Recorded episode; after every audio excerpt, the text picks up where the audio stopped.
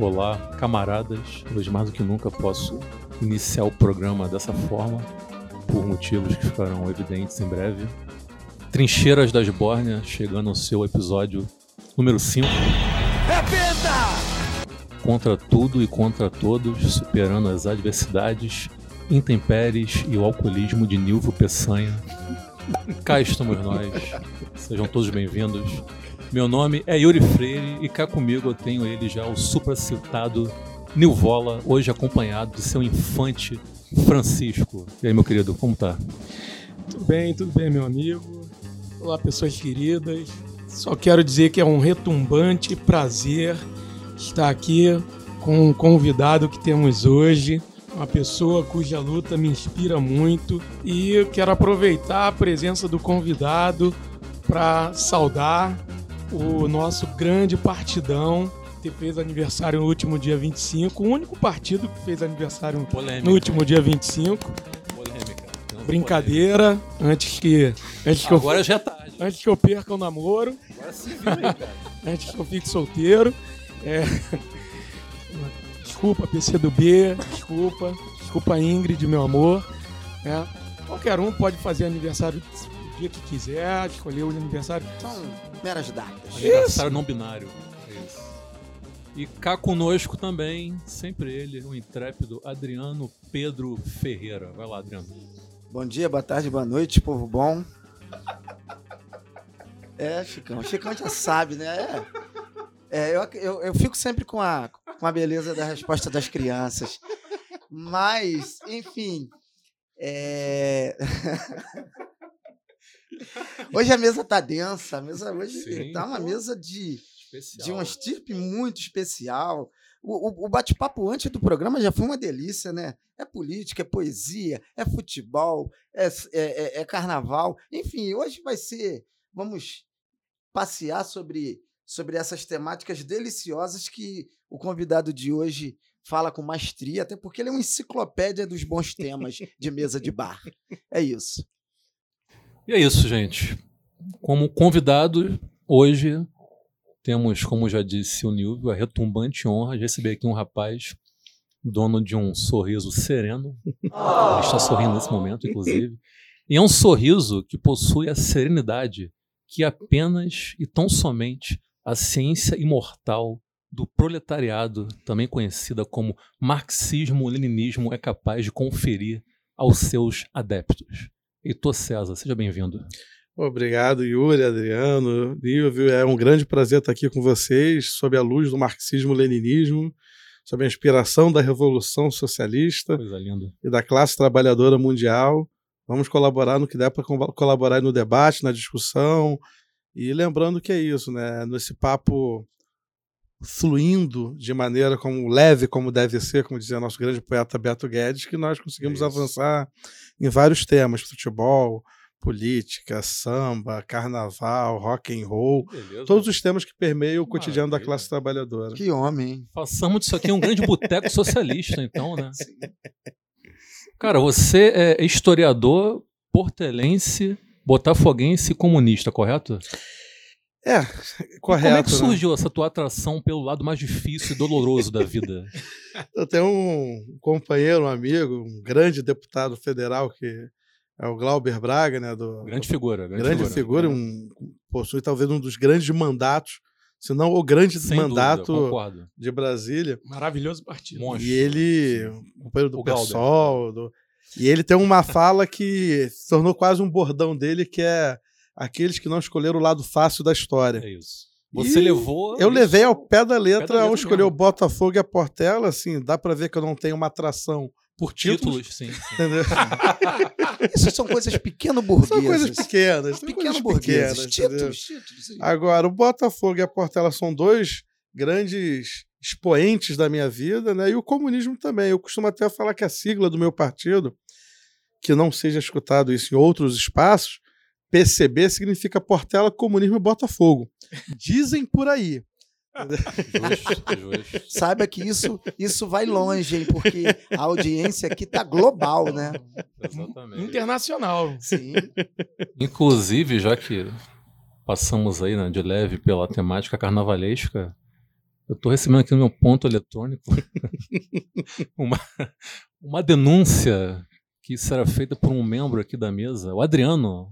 Parece que o Adriano tem uma revelação a fazer a respeito de, de uma atuação específica de Heitor César durante o Carnaval Carioca de 2019. É isso Ó, mesmo, tem muita Adriano? gente parecida comigo por aí. hein? Calma, olha ele, ó, calma. Calma, deputado, calma. Não, mas o que acontece é o seguinte: todo mundo sabe da minha verve fulian, e eu sou figura fácil entre os, blo os blocos que circulam no centro.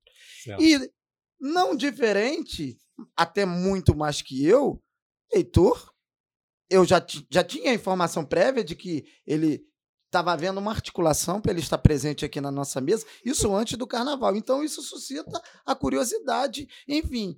E eu encontrei com ele. Eu não cumprimentei, não encontrei diretamente, mas eu avistei ele em vários blocos. Por exemplo, na sexta-feira, no Embaixadores da Folia, você não estava lá, Heitor? Confesso. Caiu o céu, um temporal, você também estava. Estava, estava. ele passou longe e, diante daquela intempérie climática, ficou difícil de cumprimentá-lo. Eu fiz um comentário com quem estava comigo, pô, é, o Heitor tá ali, vai, vai, vai participar do podcast, aquela coisa. Enfim, e os dias de folia foram se sucedendo. No sábado, eu tive num bloco ali na, na Praça Tiradentes, no Órfãos do Brizola. Maravilha. E era um bloco um pouco mais reduzido, apesar de, de inúmeros de inúmeros adeptos hoje, né, da, da- da- Não, apesar de Brizola ter deixado milhões de órfãos. milhões de órfãos. E terra. hoje, com esse florescimento do, do, do PDT, você tinha muita gente, tinha uma verdadeira multidão. Então Tem eu vi, órfãos do Ciro Gomes. eu ouvi, eu ouvi Heitor de longe. Até pensei em cumprimentá-lo. Mas ele estava num momento de emoção e eu também estava emocionado.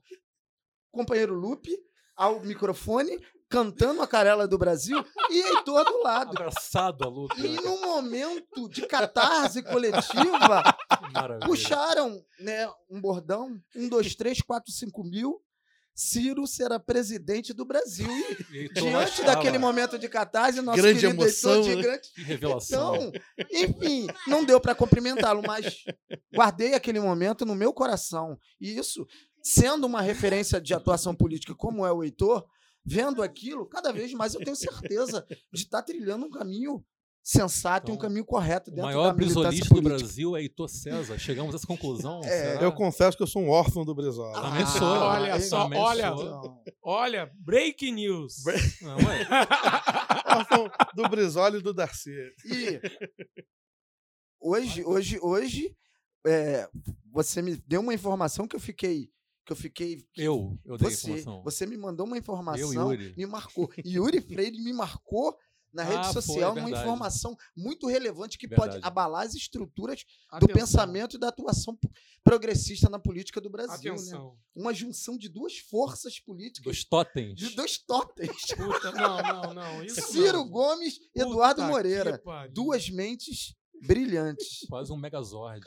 É Brizola, é, é, é Brizola e Daci do segundo milênio. É, vamos, vamos voltar ao comunismo, gente? Não, só quero dizer ao Heitor para ele ficar tranquilo que eu sou um adepto do bolchevismo trabalhista. E o meu, no meu coração há espaço para Marx, Engels, Lenin e Leonel Brizola, sem dúvida alguma. Ciro todos Gomes não, né? Não, já é demais também, né, cara? Vamos com calma. Haja coração. Haja coração, amigo. Então, é isso. Vamos pro pau. A esbórnia o tempo todo.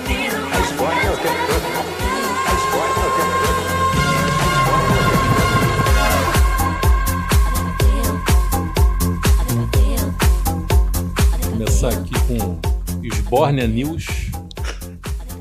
Primeiro, porque vão ser duas notícias em uma, como não poderia deixar de ser. 20, até porque no Brasil, 2019, em uma semana acontece coisa pra caralho, né? Impressionante. A gente vive uma espiral psicodélica de eventos eventos, de- escatológicos. Eventos de proporções bíblicas. As- são as, as 200 pragas do Egito. Isso, isso. É. Então vamos lá, 21 de março, como todos já sabem, o ex-presidente Michel Temer, no alto de seus 78 anos, por incrível que pareça, parece ter 94 já, né? Foi preso em São Paulo pela Operação Descontaminação, um desdobramento da Lava Jato do Rio. Ele recebeu voz de prisão da Polícia Federal quando saía de sua residência logo no início da manhã. Tadinho, né? E também foi preso nesse mesmo dia o nosso querido gato Angorá, Moreira Franco, né? Figurinha muito conhecida aqui entre nós cariocas e fluminense. Aliás, responsável por quase que aniquilar o projeto de Brizo- Brizola e Darcy Ribeiro na segunda metade da década de 80. Querido sogro de Rodrigo Maia. Exatamente. E 25 de março, o desembargador do TRF do- da segunda região mandou soltar Michel Temer e Moreira Franco. A decisão, eles soltaram além deles mais seis presos da- dessa operação de descontaminação da Força Tarefa. E, enfim, Heitor, vamos começar com o Heitor, com o nosso convidado. Sejamos sim. bons anfitriões. Façamos as honras. Você acha que existiram motivos para a esquerda comemorar a prisão de Michel Temer, Moreira Franco e seus Blue Caps? Não, primeiramente, assim, eu acho que tudo que vem da Lava Jato nós temos que pensar duas, três vezes antes de comemorar. né? Sim. É uma operação midiática, policial, jurídica que atende interesses assim bastante, vou dizer, para a grande mídia obscuro, mas para nós militantes muito claros, né, que são objetivos Sim. bem bem bem partidários, né? E quando há uma prisão de duas figuras dessa, que não conheço, não sou um conhecedor do vernáculo jurídico nem nada do gênero, mas eu posso dizer que é aquela típica figura de quando a pessoa apanha, a pessoa fala, não sabe, não sei porque estou batendo, mas com certeza ele sabe porque está apanhando. sim. Moreira Franco, Temer e companhia, com certeza sabiam porque estavam sendo presos. E motivos, creio que não faltam. Né? Se levarmos em consideração o Temer, a prisão, a o governo dele, só a reforma trabalhista mereceria assim, uma longa passagem pela prisão. Agora, o que resta de pergunta é o que motivou, nesse momento, nessa conjuntura, a prisão dele? E aí fazer toda a problematização. Há uma disputa interna ali na base do governo, com, com alfinetadas entre o Rodrigo Maia e, e a família Bolsonaro e outros atores dessa. Desse, eu ia dizer circo, mas seria uma grande maldade com o circo. Arte Mencionar uma arte tão nobre nobre, tão nobre. e mesclá-la com esse governo, né? ter cuidado com as metáforas Sim, hoje é, dia. porque Porque as repercussões tá podem ser cruel. bombásticas também. E nesse sentido, acho que o, a prisão do Temer e companhia é uma prisão que deve ser. Deve não, com certeza é justa. Agora, eh, devemos entender quais os motivos que levaram a Lava Jato nessa conjuntura a prendê-lo. E aí problematizar para entender quais são os interesses que estão por detrás dessa prisão. Creio eu que são interesses desse atual governo para dar um recado tanto ao Supremo, que na semana anterior tinha derrotado a turma da Lava Jato em uma discussão, em uma votação acerca de prerrogativas para julgar sobre eh, crimes envolvendo Caixa 2, e também um Sim. recado ao próprio Rodrigo Maia, que também está em um processo contínuo aí de brigas e rinhas com o Bolsonaro. Estão Tá quase, cor- sensual isso daí, né, cara? estão quase cortando dedinhos, entendeu? Isso, isso. E aí, comentem vocês dois. O, o, o Nhonho virou uma figura enérgica da política brasileira, né? É impressionante. A gente vive um estado de psicodelia tão grande que Rodrigo Maia se tornou uma figura enérgica. Quase como opositor a, É ao impressionante. Bolsonaro, né? É impressionante. O defensor do parlamento. Quem Essa diria? questão né, que você colocou bem, Heitor, sobre, sobre, todo, sobre toda a atuação da Lava Jato desde o início e todos os seus des- desdobramentos, que são infinitos e múltiplos, enfim, é, é- é, fica muito claro que, que a- a- o ambiente jurídico, né, a magistratura brasileira, ela identificou que ela poderia atuar, né, usar as suas prerrogativas de julgamento, né, para atuar politicamente. Isso deturpa completamente o sentido do direito, porque o direito ele tem que ser impessoal, são regras impessoais. Só que essa galera da Lava Jato, ela vem com uma ideia de transformar o direito em algo como atuação política. Óbvio, e aqui sem querer defender, a gente sabe o lastro de, de crimes que envolvem a vida de, de, de, de, de Moreira Franco e de, e de Michel Temer. Mas, é, por um lado, temos dois criminosos de, de, de alta periculosidade, Uhum. no sentido do, do que envolve eles e há tanto tempo que envolve a atuação deles política no submundo da corrupção. Mas, por outro lado, a gente, é, é, a gente percebe que a, que a intenção que a atitude, né, que a dinâmica da Lava Jato, cada vez mais ela se esmera em, em- em uma atuação que está ligado a uma questão política. E isso, é, isso contamina completamente, porque a- a- o direito ele, ele, ele é uma ciência que tem que, que, que é impessoal e que tem regras e que tem um caminho a ser cumprido. Como bem diz Ciro Gomes, o direito brasileiro é um direito positivo. E o direito positivo, ele não tem essa cara, ele é a letra fria da lei. Ele não tem uma característica de supor, de pelo conjunto da obra, do que se supõe, do que se intui. Não, o direito Por brasileiro PowerPoint. é, é, não, não dá para ser assim. Mas aqui hoje, no Brasil, a gente tem isso. O direito como arma política. E aí, o jogo político é que está É determinando o os chamado lawfare. A gente vive a um seguir. estado extremo de lawfare. Sim, sim. O Isso é direito muito sendo complicado. utilizado para fins políticos, para para atender a interesses muito claros. E a prisão do Lula, gostem Claro, dele claro. ou não, É. é um exemplo prático É o disso. exemplo máximo disso. É o exemplo máximo disso. Tanto é que o Michel Temer já está em casa e o Lula está lá Claro. se fudendo em Curitiba ainda. Vai, meu Vala. É, e por falar em Lula, Michel Temer, querendo ou não, continua sendo Aliás, esqueci de mencionar o momento, citei Ciro Gomes do Adriano, mas vai. o grande jurista, né, Ciro Sim. Gomes. Professor de direito. Sim. É, Falando em Lula, Michel Temer continua sendo do mesmo grupo que foi preso até agora. É o grupo que tem alguma ligação com o governo PT. Sim, né? sim. Até agora não foi preso ninguém que não tem essa ligação. Sim. né, Sérgio Cabral, Eduardo Cunha, todo mundo que, que tenha tido ligação com o governo PT está preso até agora. E aí você vê e essa, essa briga entre. Essa briga foi citada pelo Yuri entre o STF e a Lava Jato. O STF, por exemplo, tem uma total defesa da, da galera tucana. né? Uma boa parte do STF Sim. faz uma redoma de proteção ali a Agora galera o Gilmar tucana. Mendes seja anti-Lava Jato, né? Sim, mas o, chegamos, e o né? Gilmar Mendes é Não, uma tucanaço, é um- tucanaço. é. Então, a gente, por exemplo, o, o, o Serra, o Serra é um desses que, é, que já poderia estar preso há muito tempo. Nosferato brasileiro. O Aécio. O Aécio. Cara, Aécio. o que Mas precisa o pro Aécio Aécio? que morreu politicamente e tá muito Ontem, errado, ontem, né? te- ontem ele falou. Ele Falou? falou. Ele, ele, ele Falou peitou. esse pó do bom. ele peitou o, o- numa audiência lá, o, o, o, Ernesto, o, o- o psico- psicopata maluco, enfim, o, O o chanceler? chanceler que ele falou. Araújo, né? É, Isso. é, porque o cara tava Ele defendendo. falou que em 64 não houve golpe. É, enfim, ele peitou. E aí, o Aécio. Que ousado. Olha só.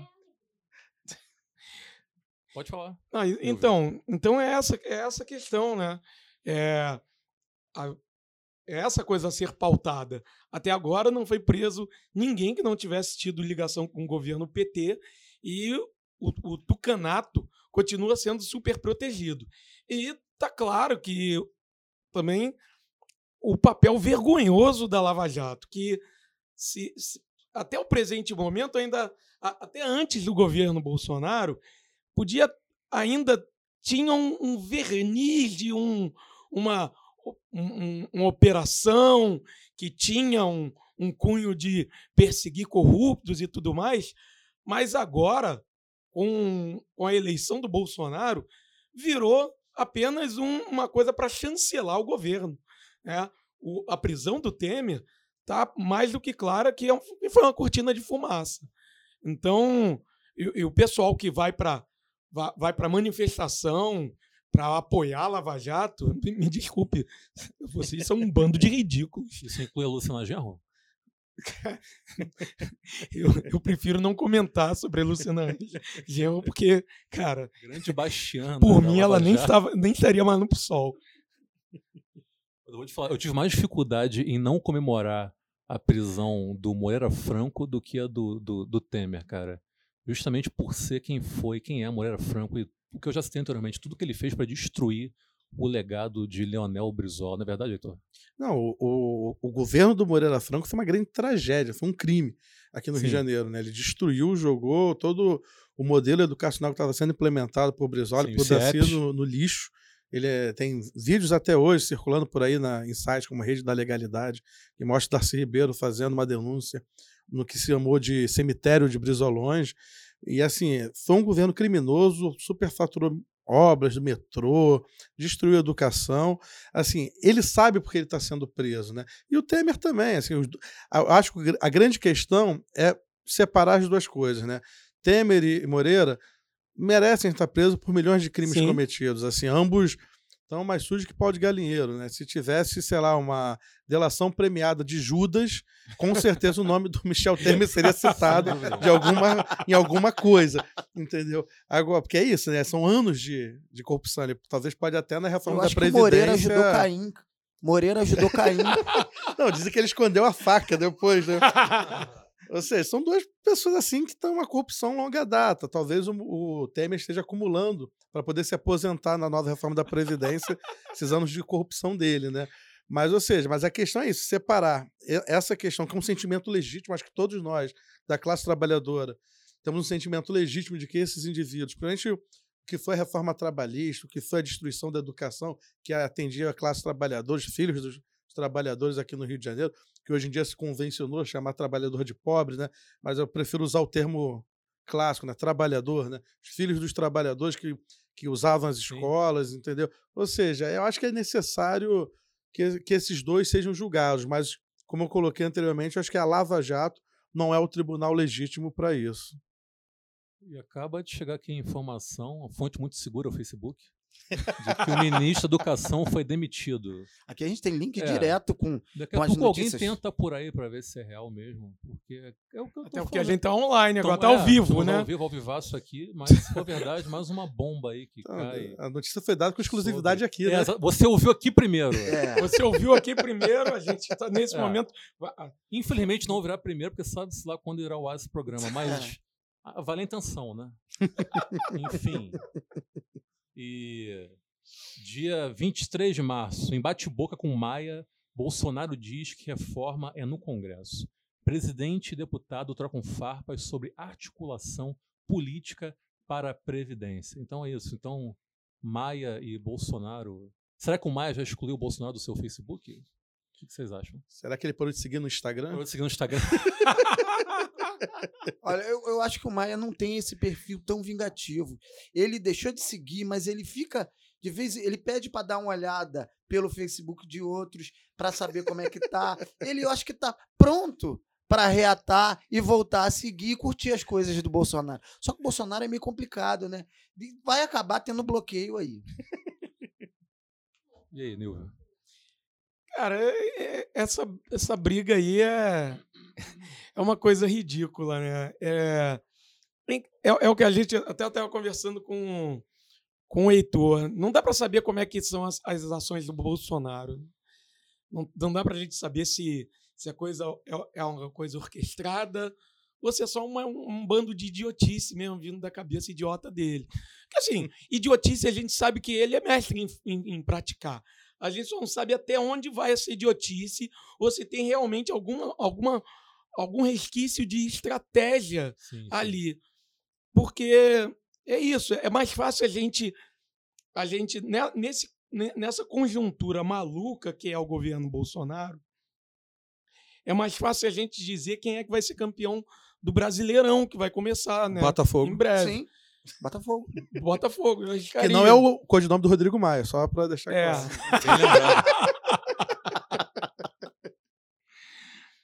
Aliás, o primeiro título do Botafogo no ano foi a eleição do Rodrigo Maia para presidência da Câmara. primeiro e talvez único. E aí, Tô, quer falar mais alguma coisa a respeito aí do. Não, acho que é isso, né? Nhonho. Porque o nosso Nhonho, né, que é uma figura historicamente inexpressiva aqui no Rio de Janeiro, né, quando foi candidato a prefeito, Prefeito, foi é. uma campanha. E olha que ele estava somado ali com a, com a Clarice Garotina, naquela Verdade. aquela chapa dos sonhos, para não dizer pesadelo, né, que juntou Sim, sim. aque- aquela junção ali a que. prole dos É, infernos. se nascesse alguma coisa dali, eu teria muito medo. Mas, assim, naquela chapa ele demonstrou qual é o grau de, de penetração do Rodrigo Maia na população. É uma pessoa inexpressível. E ele foi alçado uma figura de grande expressão na política nacional por essas articulações espúrias que ocorrem ali dentro do Congresso. E esse jogo, que não, é, não, não se limita ao jogo de cena, mas é uma disputa política entre o Rodrigo Maia e, a, e o Bolsonaro, Eu acho que o que está de fundo nessa disputa é quem vai ser o autor da reforma da Previdência e quem vai ficar com os ônus da reforma da Previdência não sair como as elites estão querendo que ela saia. Um culpa o Bolsonaro pela inabilidade na articulação política, o Bolsonaro tenta transferir a responsabilidade por Rodrigo Maia e fica naquela bateção de Empurra, cabeça. empurra, né? E isso, ni- nisso que como o Nilvio colocou, nós estamos vendo talvez, sei lá, um pesadelo nietzschiano, né? Tipo assim, é uma coisa, é um surto de racionalismo Sim, que se sim. camuflam com táticas, estratégias, assim, é algo muito complicado que está acontecendo na política brasileira, mas que é isso, é uma consequência desses últimos anos, né? Que foi justamente a ascensão dessa direita, nucleada por uma extrema-direita, que dialoga e flerta com o fascismo, Sim, que dialoga com uma base conservadora, reacionária. E isso, isso gerou esse Brasil de começo de ano que nós estamos vivendo agora. É uma, é uma direita que faz a gente quase ter saudade do PSDB, né, cara? Tamanha a podridão que a cerca. Impressionante. Saudade do ex. Saudade do ex. Que É saudade do meu ex-filho da puta. Porque né? eles meio que cobriram esse vácuo que foi deixado pelo PSDB, né? Que era uma direita, entre aspas, mais limpinha, mais intelectual, né? Não, hoje, hoje, não sei se vocês chegaram a assistir, o, o Paulo Guedes chegou a mencionar que o governo Fernando- Fernando Henrique era um governo de centro-esquerda. Eu, eu me lembrei de todos os anos de movimento estudantil e, Grande sociólogo. e não, eu Ah, o Olavo já isso. tinha né? dito alguma coisa Grande parecida, né? Que Ah, Mas dentro dessa psicodelia brasileira, coisas que são marcos do processo civilizatório. Tentar debater pautas civilizatórias hoje no Brasil, dentro dessa, desse, dessa onda de chorume que, que inundou o país, é, é- é ser comunista. Quando eu falo marcos civilizatórios, eu estou falando de combate à desigualdade, estou falando em, em- em- defesa do meio ambiente, eu estou falando em questões civilizatórias, políticas públicas o mínimo do mínimo. o mínimo do mínimo. Direitos humanos é coisa de comunista. Então, o Brasil entrou numa psicodelia louca de que falar sobre direitos humanos, defesa do meio ambiente e combate à desigualdade é comunista. É como aquele desenho antigamente, né? O Fantástico Mundo do Bob, só que na versão Lavo de Carvalho, né? É o Fantástico Mundo do Lado de Carvalho. beleza. Então, acho que é um pouco uma, uma imagem do Brasil que nós estamos vivendo. É, o fato do Olavo de Carvalho ser o grande mentor intelectual desse governo, acho que já diz muito, né? Sobre o momento que atravessamos. A, a- a coisa é tão, é tão escatológica que é, é estranho, porque é muito claro, co- como você falou, o fato de ser Olavo de Carvalho, o- qual é o, qual é, qual é o fruto disso? É muito claro que, que, que é assim. Só que é tão louco, é, tão, é tanto retrocesso, é tanta, é tanta piração, é uma espiral de, de loucura que fica, é claro, porém, é quase inacreditável. Sem dúvida. Então, terminamos por aqui os News? Alguém tem. Sigamos. Sigamos? Então vamos pra pauta, né? Vamos. Então vamos pra pauta. Quem tem medo do comunismo?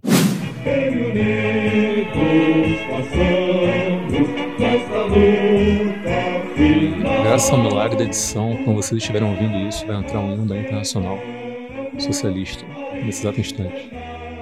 Ou da União Soviética, depois eu decido.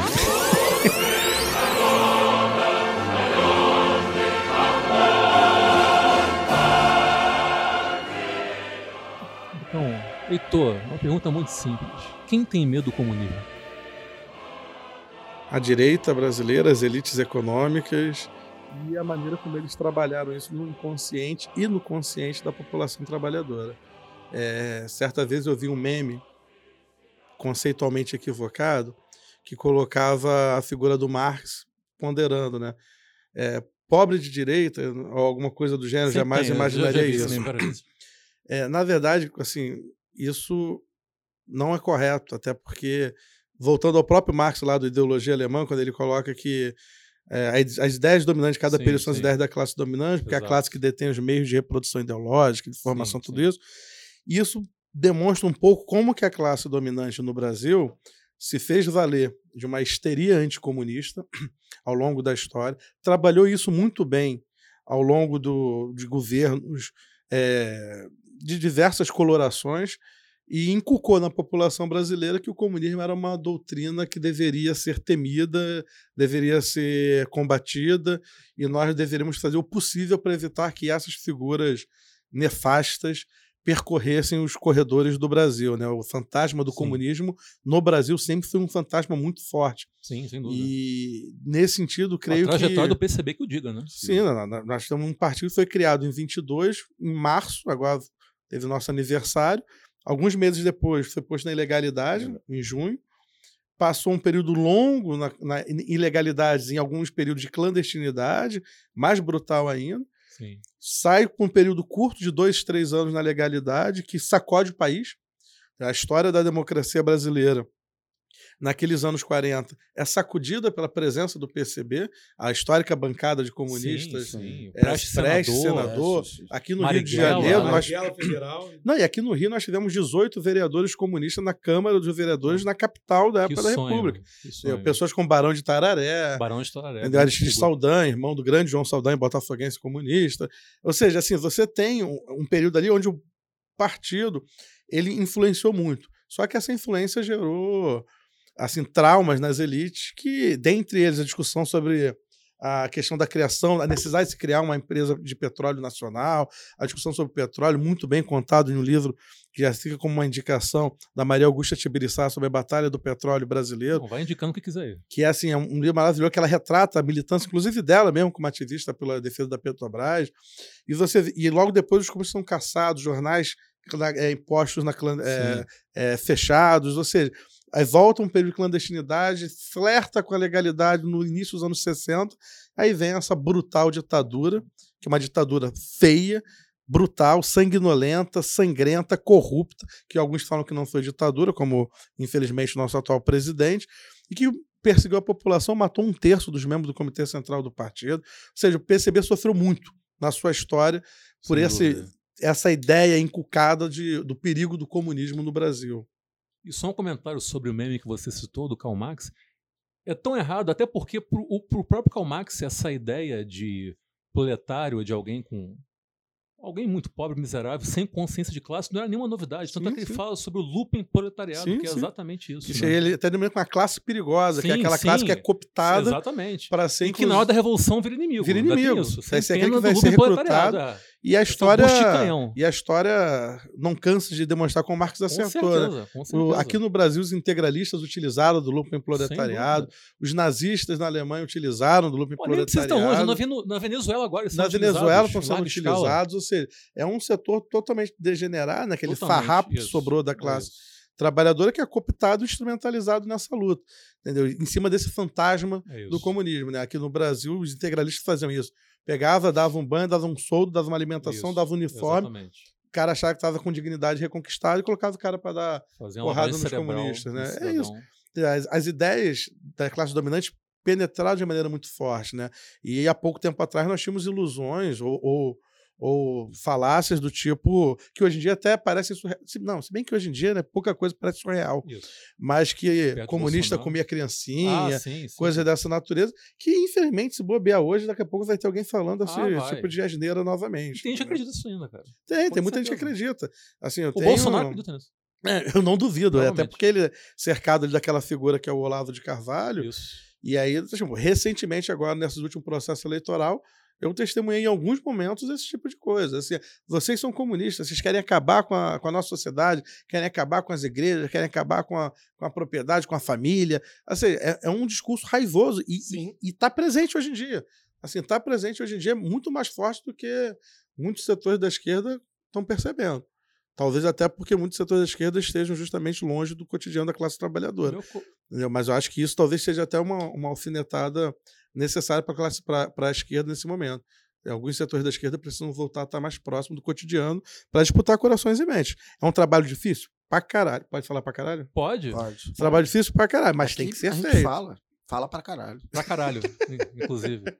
Cara, eu já vou passar pra você, Nilvio, mas que me ocorreu algo- agora ouvindo essa tua fala. Pode, eu até esqueci. Ah, tá. Desculpa. Não, que você tá falando dessa coisa, né? Desse, desse ódio coletivo que tá rolando pelo comunismo. Essa histeria coletiva em relação ao comunismo e juntando todos esses clichês anticomunistas bizarríssimos que existem, e que pareciam adormeci- adormecidos até então. Assim, utilizando um pouco a lógica né, do, do copo meio cheio, meio vazio. Será que também, por outro lado, isso não quer dizer que, de certa forma, o comunismo está voltando às pautas diárias? Ó, o, esse dia tá, eu comecei a acompanhar o Twitter, né? Um troço Essa interessante. rede social né? de jovens, né? A rede social de jovem, eu, eu me vi um jovem novamente. Eu me senti até mais revigorado, Que né? maravilha. E aí nesse Só de. Adriano pode se ver jovem, por que você não? Pô, Aí cara, tá acho que eu, entrar, eu tenho Twitter e não uso. Não, eu é sempre mergulho cada vez mais nessa, É isso. nessa minha. É uma coisa, é Não, uma coisa bem de jovial. Peter eu, eu diria que é um troço bem jovial o Twitter, É, né? o São Twitter é coisas mesmo, é curtas, bacana. assim. Ah. E eu comecei a seguir alguns jornalistas, né? Eu sou um apaixonado por esporte, mas sigo alguns jornalistas de esporte, né? O pessoal da Sport TV, né? ESPN. é, esse Rizek, essa Sim, galera. sim. E comecei a ver o Rizek, é um, um, um forte crítico do Bolsonaro. Sim, assim, sim. eu me surpreendi muito, vários jornalistas sim. do setor do esporte criticando o governo Bolsonaro, o WW aqui no Rio de Janeiro, né, o Witzel, que talvez é é uma expressão estadualizada desse momento, né? E uma das coisas que o Rizek colocou esses dias no Twitter foi justamente isso, né? Que ele coloca assim, Bolsonaro não sabe o bem que ele está fazendo para o comunismo no Brasil, fazendo com que o comunismo novamente seja pautado e discutido É em amplos círculos, né? Assim, de fato, novamente, voltou-se a se debater do plano de vista ideológico, com todas as deformações Não, e disparidades que acontecem no, no quadro atual, mas voltou-se a ter, a ter essa discussão. Se vocês repararem bem, tirando esse última, essa última eleição, todo o processo eleitoral anterior, e isso, quando falo eleição, não estou falando somente do plano, da eleição é, institucional, Ah, tá, não. falando inclusive eleições sindicais, Sim, sim. havia uma pasmaceira política no ar, onde pouco se discutia do plano de vista de política. As eleições institucionais, principalmente, eram eleições administrativas. Era quem gere melhor, quem é melhor administrador. Parecia eleição de síndico, não eleição de política. Ninguém debatia projetos alternativos de política, coisas Sim, do sim. O Bolsonaro, nessa eleição, ele fez uma politização via extrema-direita. Ele politizou o processo eleitoral falando pautas da extrema-direita. Mas houve uma politização, ou seja, nessa eleição se discutiu projetos novamente. Por mais que de maneira torta, né, mas houve uma discussão política. Né? Creio que nós estamos num momento onde é possível fazer uma contraofensiva política e ideológica na sociedade. Mas para isso, meus camaradas, nós temos que regaçar as muito. mangas, ralar muito e falar abertamente quais são os nossos Isso, interesses, isso. entendeu? Falar que nós somos Sem comunistas medo, sem medo de ser feliz e, e de ser infeliz. Isso, Chegar e expor. Pô, você E- é portalense e botafoguense. É, ou seja, a infelicidade persegue. desde a minha terra infância, entendeu? E nesse sentido, mais do que nunca, temos que comprar o desgaste, comprar o debate, E e, porrada. e pra inclusive porrada. fazer a disputa contra-hegemônica no interior da esquerda para garantir a hegemonia das ideias socialistas e Sim, comunistas. Eu vou chegar nesse entendeu? ponto ainda. É- é pouco. necessário ponto avançarmos é nesse debate, Aliás, eu acho que essa disputa é pra- mais difícil, talvez. sim, cara. eu também, eu também tenho essa impressão, para de É fato nós voltarmos a disputar Combater corações e esquerda mentes. liberal. Exatamente. Vai, Adriano. É, hoje a gente está aqui né, numa verdadeira aula. Estamos aqui para mais perguntar e ouvir do que propriamente para se colocar. Dentro do, você colocou bem né, nessa nessa intencionalidade né, das forças de direita do Brasil sempre se utilizou desse espantalho né, desse suposto inimigo que, que é o comunismo sempre se utilizou disso. E eu queria que você falasse um pouco de, da necessidade que, que temos debater o comunismo, não no sentido só reativo, de tentar pautar, é, é, reagir ao que coloca essa extrema-direita, essa visão tosca e superficial, dentro dessa politização torta que você diz que estamos vivendo. Mas colocar questões concretas, de conquistas práticas Uhum. que ocorreram, por exemplo, na experiência soviética, porque fala-se muito, de forma muito superficial, a Stalin matou milhões, aquela coisa toda. A gente sabe esse, esse, aonde, a- a- em, em que em que pé fica? Uhum. Qual é a profundidade que, de um pires, né, na verdade, que fica esse debate é, é, sobre a questão do comunismo? Agora, eu acho que é preciso ter uma agenda de pautar questões é, no sentido das conquistas concretas e práticas que, que a, a- a Revolução Russa promoveu e que Não inspirou o mundo todo, que não foram poucas. poucos. Fale um pouco sobre isso, que eu acho importante colocar isso. Maravilha, Adriano. Não, perfeito. Acho que Fiquei emocionado aqui. Não, assim, é perfeito, porque ho- hoje em dia a maneira como é tido a experiência soviética, inclusive por setores significativos da esquerda, Sem dúvida, sem dúvida. é tido como uma é como um patinho feio, como aquela, aquele, aquele objeto que nós temos que nos afastar daquilo, porque aquilo foi uma deformação, Sim, sim. uma deturpação, um grande crime contra a humanidade. Não foi. Aquele foi um dos grandes momentos do século XX, e eu diria um dos grandes momentos da Eu humanidade. não tenho a menor dúvida quanto a isso. Foi o- foi- foi o alvorecer De dúvida. grandes experiências que a humanidade teve no- ao longo da sua história. Ah, foi derrotada. Foi, foi derrotada. Foi derrotada justamente porque combateu o mundo inteiro, inclusive com uma quinta coluna interna também Sim, fazendo pressão. sim. Agora, o próprio capitalismo ao longo da sua história teve vidas e vindas, até se consolidar como sistema mundial, assim, sem correr o risco de, de exagerar muito, eu diria que o capitalismo só se tornou um sistema hegemônico mundial nos anos 90. Demorou muito mais Sim. se consolidar que o socialismo, por 90, exemplo. Porque se a gente levar em consideração que até a Revolução Russa, parcelas significativas do mundo viviam em, em regimes pré-capitalistas, e depois tem a experiência soviética, tem o bloco socialista, Sim. somente nos anos 90 o capitalismo de fato se consolida como um sistema mundial. Entendeu? Ou seja, a- o socialismo também é um processo longo. Ele não é Sim. tão imediato quando, quanto foi almejado, almejado É um pela- processo que existe ainda. E aí, é um processo que tá lembrar, no- tá no Cuba, começo, nós estamos- é. isso. É, assim, não acabou. A história Lógico não, não, acabou. Está é muito longe de terminar, ao contrário do que disse lá é o Fukuyama. dele. Entendeu? A questão, para mim, é assim, a experiência soviética, ela trouxe ganhos na legislação em defesa das mulheres, de minorias, de nacionalidades, que, é- que as pessoas costumam esquecer isso. Cara, muita gente não sabe disso. Tem gente da esquerda que não sabe disso. Primeira constituição na história da humanidade a combater o racismo foi a Constituição Soviética de 1936. Não, inclusive, uma outra indicação de leitura tem um, um livro do, do Stalin chamado O Problema Nacional e a Questão Colonial, onde aborda justamente esse debate sobre como você pode trabalhar diferentes nacionalidades dentro de um projeto A de unidade nacional. Um país multinacional, tinha é- tudo que etnia ali dentro, As cara. pessoas avaliam, ah, não, era uma coisa, é tudo russo, tudo Mentira, não era. não, isso é uma inverdade completa. Entendeu? Assim, eram diversos povos diferentes, com culturas Sim, diferentes, que sim. foram trabalhados Idiomas diferentes, respeitados, religiões, e todos de elas são respeitados isso, ali dentro. O, o- a Constituição que prevaleceu ali dentro trouxe direitos para essas minorias todas. Sim, sim. Todas elas eram extremamente respeitadas. O avanço técnico-científico Ah, foi aí é gritante. Não, Rapaz, a- foi a União- indiscutível. A Rússia, em 1917, uma- era uma grande pocilga que pertencia Exatamente. Caralho. ao, ao, ao, ao, ao, Ah, ao czar. Nicolau II.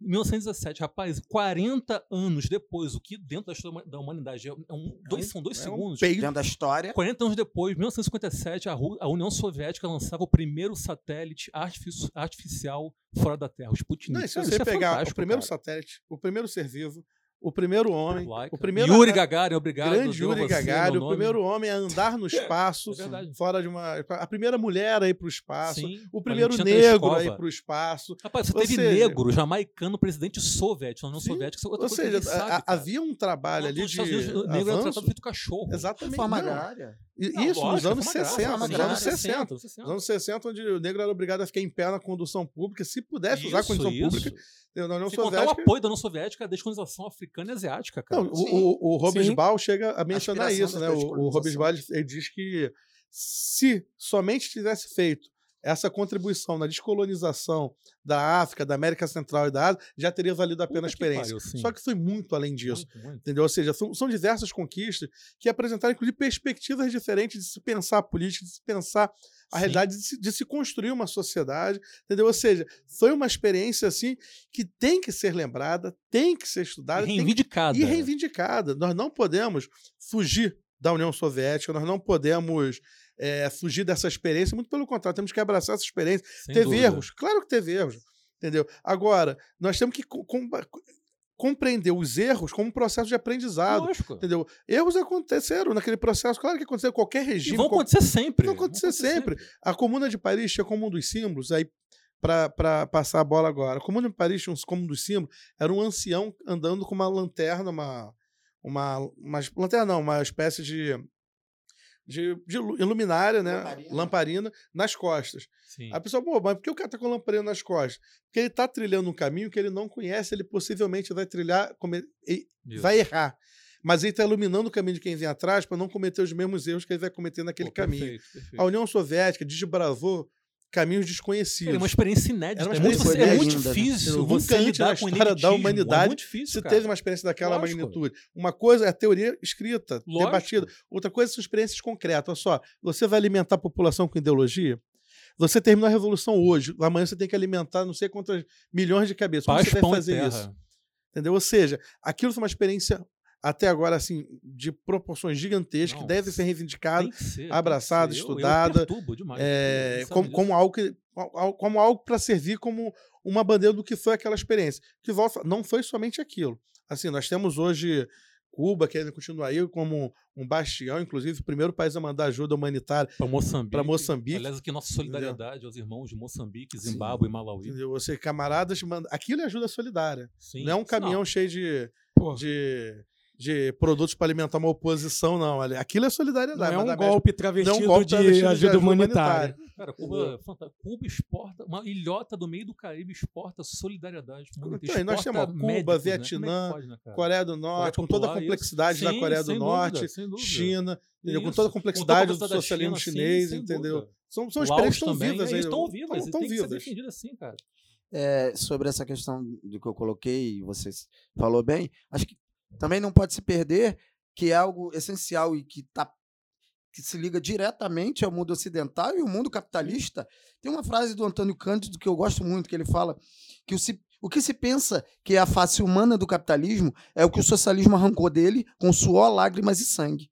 Hoje, se temos jornadas de trabalho é, que obedecem sim. um limite físico, sensato, se hoje a gente tem férias, se- direitos trabalhistas, o mundo do trabalho, ele deve muito a- a- ao exemplo e à inspiração da Revolução Russa. Sim, sim. Porque o capitalismo, como se sabe, o desenvolvimento do capitalismo, ele nem- não tem o ser humano no seu horizonte de cálculo. E se ele tem uma face humana, é arrancada Não, como... O próprio chamado Estado de Bem-Estar Social foi justamente uma resposta dos países Sim. capitalistas à Revolução Russa que ficaram, ficaram com Sim. o cu na mão Claro, da com Revolução certeza. se alastrar pro resto Vão da Europa. anéis e ficam os dedos. Com Exatamente, certeza. é isso. Com certeza. Não, e, O que e- ele e- entregou. é Ele, ele negociou e entregou por conta disso. Não, e, e esse processo ali, é, assim, é, a, a viabilidade da social-democracia moderna europeia e do Estado de bem-estar social de direita, Sim. é tu- tudo isso, assim, deve muito à União É Soviética. claro, retirado do deve muito à comunismo, União né? Soviética. E, e não dizer, só... até a face humana do Sim. capitalismo você- você deve à existência, à vitória da Revolução Bolchevique. Não, e no, Claro. mundo, e no mundo inteiro. Assim, até nos países onde você não teve esse processo social-democrata, Sim. mas o fato de você ter uma reorganização do movimento dos trabalhadores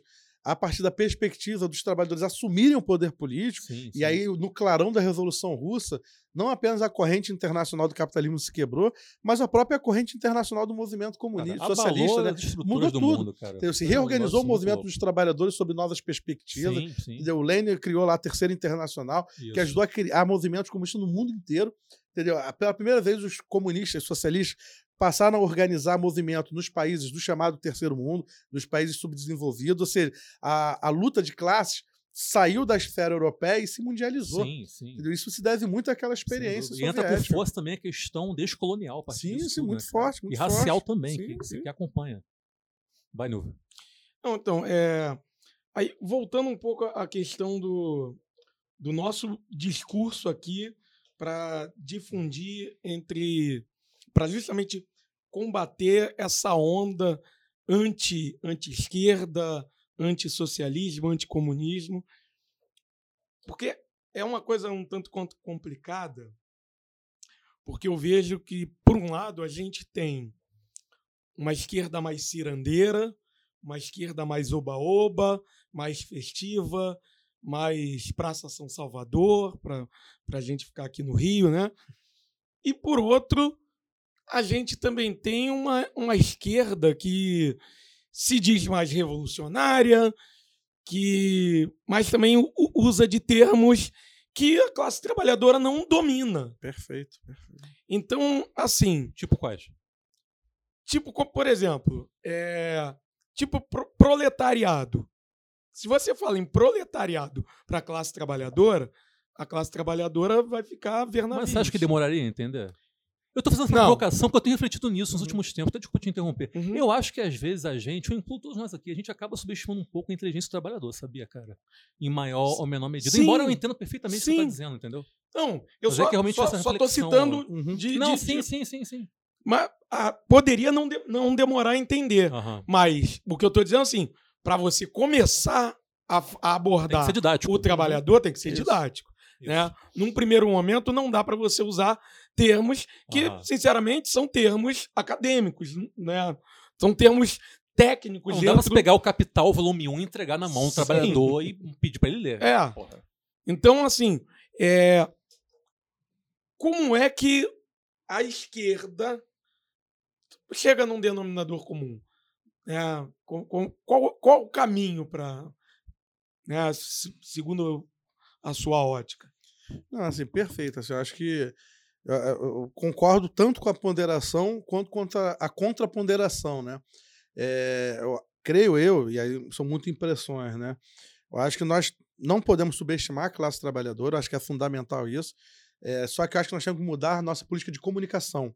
Talvez mais do que mudar a, a, a formação, eu acho que a comunicação talvez seja um dos grandes Sim. nós da esquerda, né?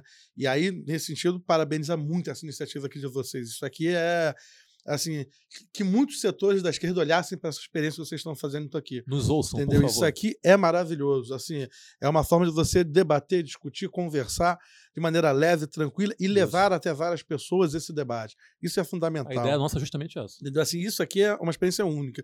E espero que, não, que se multiplique muito esse tipo de experiência. E aí entra na questão seguinte, bem pontual. né? Uma, nos- até os anos 80, não, minto, até os anos 60, interrompido pela ditadura, nós tínhamos uma produção intelectual do ponto de vista comunista concentrada a partir dos partidos. Não era acadêmica. Sim. As primeiras edições de, marx- de textos teóricos do marxismo que chegam no Brasil chegam via ações do Partido Comunista Brasileiro de criar editoras eh, fakes, assim, do ponto de vista de serem públicas, já que o partido Uhum. estava na ilegalidade, para trazer traduções de, e, e introduzir o marxismo no Brasil. Edi- Edições Calvino, eh, foi uma dessas experiências nos anos Sim. 30 e 40. Ou seja, o partido ele criou algumas editoras para trazer para cá. Hoje em dia, há uma- um certo monopólio na mão das editoras das universidades sobre essa produção mais teórica Sim, sim. e o encarecimento dos livros, né? Tipo, tu pega, assim, a Boitempo, por exemplo, que traz um trabalho muito bom, mas Caro são livros cacete. caros. São livros caros que Aliás, não são ó, acessíveis.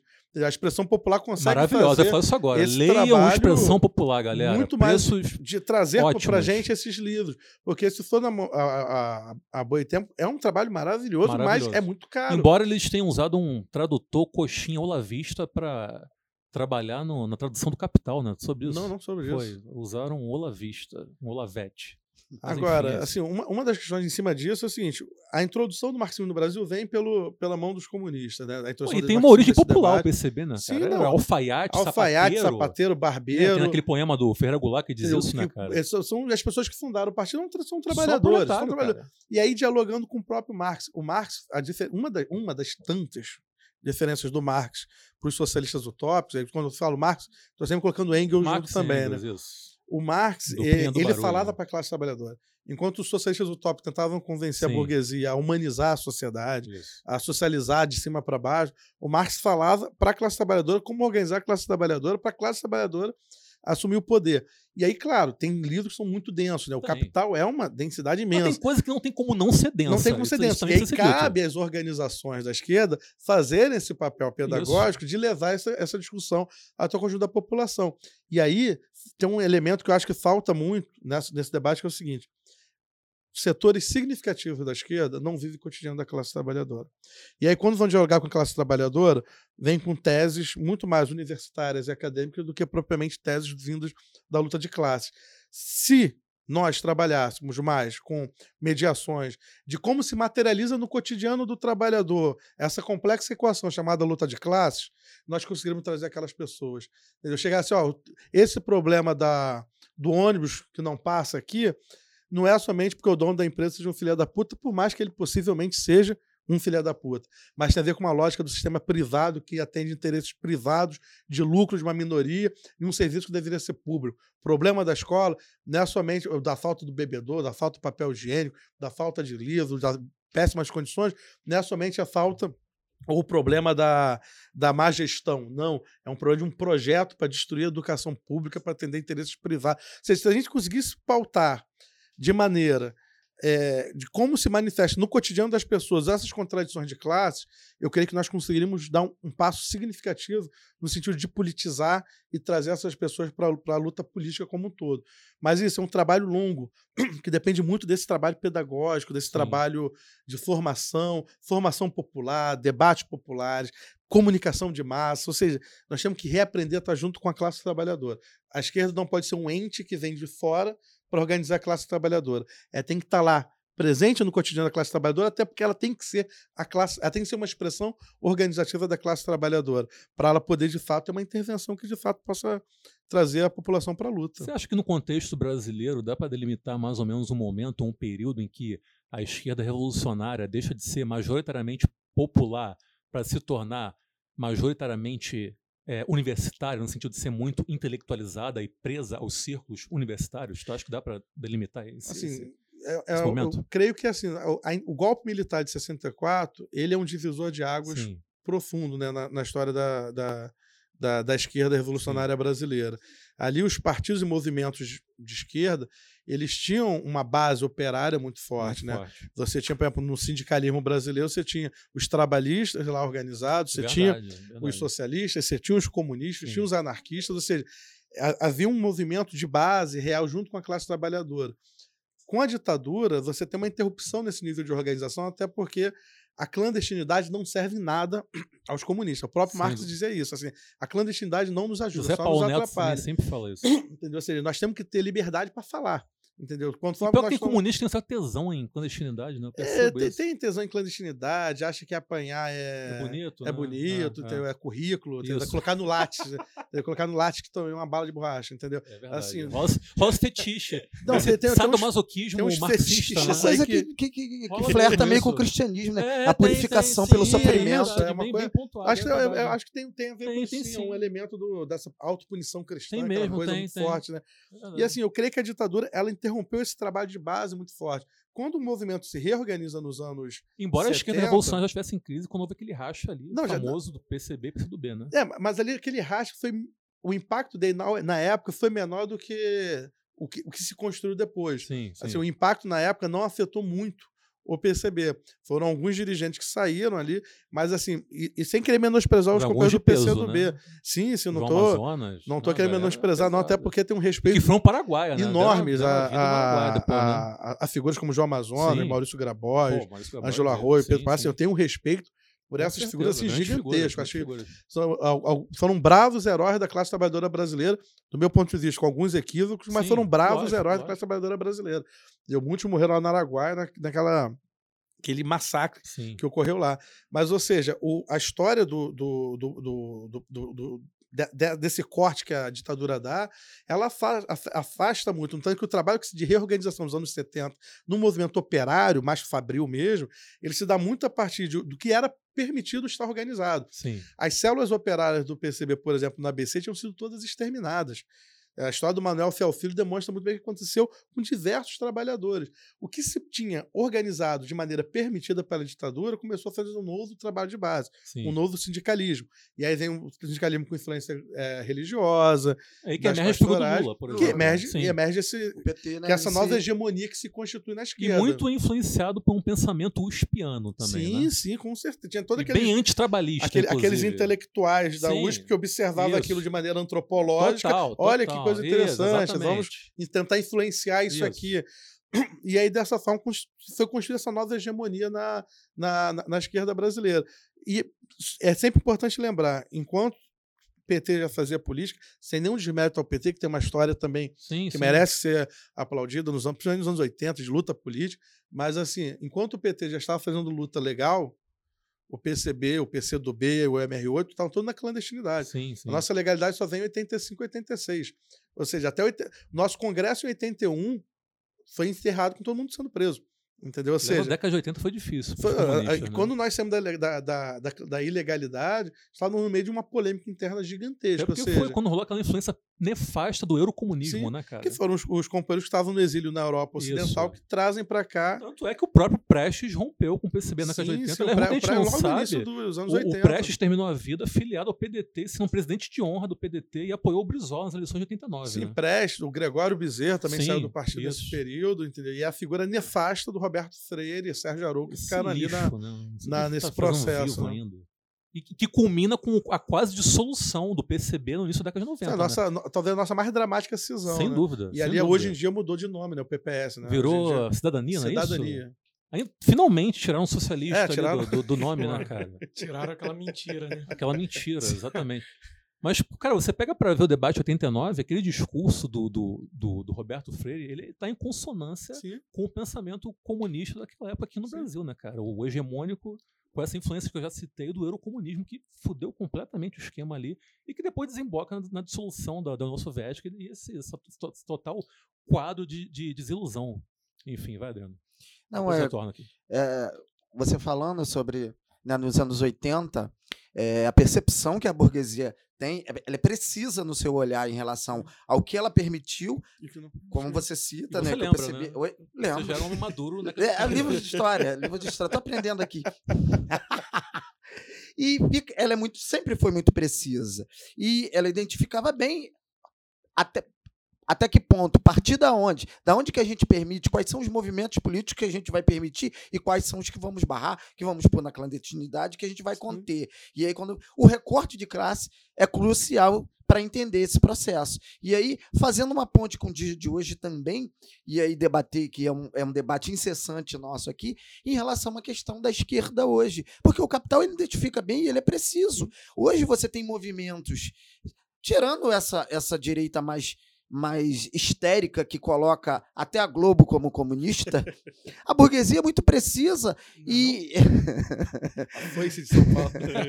ela é muito precisa identificar em quem ela vai deixar, quem ela vai apoiar. Você vê em programas de horário nobre da grande mídia é, é, é, é, movimentos que se identificam com determinados nichos de atuação política, que o capital absorve isso tranquilamente e ainda lucra em cima. Agora, o recorte de classe é o grande diferencial. E aí, dentro dessa questão da, da, da da questão acadêmica em si, que você fala bem com propriedade, não de abandonar né, a questão da teoria em si, porque é preciso. A teoria é a base e se normatiza com a política, mas a teoria Sem ela- teoria política, não há prática política. não há, não há Lenin. prática, então ela dá um norte. Cabe o equilíbrio entre como é como, como interpretar, como comunicar e como normatizar isso dentro da sociedade. E aí você fala da, da importância do debate, do, da questão popular, no sentido da formação política popular. Agora, é, é, é preciso também ter cuidado para não cair num numa negação anti-academicista que está na moda e virar Sim, um sim. voluntarismo vazio Sim, sim. d- da, da, da principal categoria progressista de esquerda, que é a categoria Negação de classe. ciência, né? é negar a ciência. Então, é, é, é, imp- é, é bem identificável na tua fala essa questão. Ou você segue o socialismo científico ou você nega a ciência. Os dois ao mesmo tempo é difícil, não tem como. A pós- a pós-modernidade aconselha negar a ciência. É, essa galera que tu citou é, é o famoso quadro que eu sinteti- sintetizo como eu lacro, tu lacras, eles lucram. é isso. Comenta aí, Heitor. Não, acho que é, é um pouco por aí mesmo, porque o, o- tem uma, um poema do, do Pablo Neruda, né, que é Os Comunistas, que está naquele Canção Geral, Grande Pablo. que ele vai se- é um poema longo, né, que ele vai citando né, há, há- há tempos que eu entrei no Partido Comunista, os comunistas formam uma família de pele curtida, aí vai citando o drama e as qualidades e problemas de ser comunista na América Latina. E em um momento ele cita o seguinte: a, a todos os jornais são permitidos sair, menos os comunistas. Sim. A todos são permitidos no carro de som, menos os comunistas. A direita, a burguesia, e a burguesia profissional, né? né? Nessa burguesia olavista, né? Que tá por aí, não que hoje está cumprindo o papel de, de, de administrador da hora, mas a burguesia profissional, que está lá na Fiesp, essa galera assim, Sim. Tava com o Mourão ontem. estava com o Mourão Tava com o Mourão ontem. eles sabem como ninguém identificar os seus inimigos e seus aliados. E quais perigos são perigos reais e quais perigos podem ser absorvidos e trabalhados e metabolizados, coisas do gênero. Entendeu? É, e aí nós temos, por exemplo, a maneira como na mídia, hoje em dia, eu acho que o teu exemplo, Adriano, foi perfeito. Entendeu? Assim, hoje na mídia você tem todas as pautas sendo apresentadas, da- nas novelas, nos Chamadas programas. pautas progressistas. É, né? todo mundo tá lacrando o tempo Até todo, porque é, muito, entendeu? é, é perfeitamente possível você ser progressista Sim. nos costumes e liberal na economia. Sim, o, o- capitalismo é uma prova disso. Sim, o capitalismo ele, ele consegue incorporar pautas é, avançadas, até porque ele está observando lá na frente o, o, o nicho de mercado para ele poder Lógico. explorar. Para ele é interessante isso. entendeu? E aí, sem nenhum desmérito a, a, a pessoa em si, mas assim, apareceu na Fátima Bernardes e virou pauta. De. Facebook, essas coisas assim. Ou seja, existem essa- essas questões que nós temos que ficar muito com, certo cuidado para como trabalhar e como não deixar essas pautas contaminarem e jogarem uma nuvem de fumaça naquilo que é central, que é a luta de classes. Entendeu? A luta de classes é o corte central. Entendeu? E se nós não Sempre trabalharmos. É, é, É- é- é é o a que partir desse elemento, nós. é o que nos É iguala. Se nós não trabalharmos por, esse, por essa perspectiva, nós vamos nos perder no taticismo, vamos nos perder em questões menores, vamos, vamos- vamos cair pelas tabelas. A questão de classe é a questão central. E essa, por exemplo, a grande mídia, as novelas, a Globo, a Fátima Bernardes, nunca vai incorporar no, no debate dela. Cara, e se tá na Globo em horário nobre, você tem que encarar com o pé atrás. Parece clichê de esquerdista, mas é a mais pura verdade, cara. A Globo sempre vai ter um interesse escuso. Então, por exemplo, a Globo, nessa programação dela nova, aí a Fátima Bernardes, aquela Fernanda Lima, aborda várias pautas, né? Pro-aborto, antirracismo, anti-homofobia, etc. Mas no fim das contas, apoia a reforma da Previdência. As Exatamente. pessoas não enxergam isso, não conseguem enxergar por detrás dessa cortina de fumaça os reais interesses desses grandes oligopólios de mídia e dessa plutocracia que está por detrás disso tudo. Não, inclusive, assim, nós temos talvez. E aí, pegando. Tirando esse período especial, vou chamar assim, que nós estamos passando no, no Brasil agora, né? Que eu acho que é Sim. um, ele demandaria um estudo muito aprofundado. Entendeu? Eu Acho que. Tem que ter um distanciamento histórico. É, Talvez nós tem- não entendamos jamais o que É, está tipo assim. acontecendo É, aqui. Difícil. é porque assim, muito tá difícil. difícil entender. Mas tirando Muito esse difícil. período especial. Quem disser que tá assim, entendendo, É um tá. É perdido. porque tá mais perdido. Exatamente. Ou, ou então Tá tá, mais ganhando com o que nós. negócio. Ou então tá ganhando com Ou então alguma tá coisa. milionário, cara. Entendeu? Porque, assim, essa, tirando esse período, se nós olharmos o período anterior, aí o período, inclusive, do período do PT no governo, Lula, Dilma, eu acho que talvez foi o período que houve mais conquistas do plano de vista dos chamados direitos civis de minorias no Brasil. Ou seja, teve uma um conjunto de conquistas imenso. Só que o momento seguinte é justamente o momento onde você tem, em paralelo, inclusive, a retirada de um conjunto de direitos trabalhistas do- da população. Sim, sim. A primeira reforma da Previdência foi feita lá no início do governo Lula, que atacou principalmente naquele momento os, os trabalhadores, os servidores públicos. É, você tem um conjunto, em paralelo a ganhos de direitos, você tem perdas de direitos Sim. sociais, políticos, trabalhistas. Ou seja, nós temos que saber a real dimensão da, da- de, de como que essas pautas se apresentam para não deixar que, a- que esses ganhos, por exemplo, façam com que nos percamos, por exemplo, no nosso, no nosso norte político. Sim. Um exemplo, chegar e falar, ah, mas o Supremo é progressista porque o Supremo aprovou o casamento gay.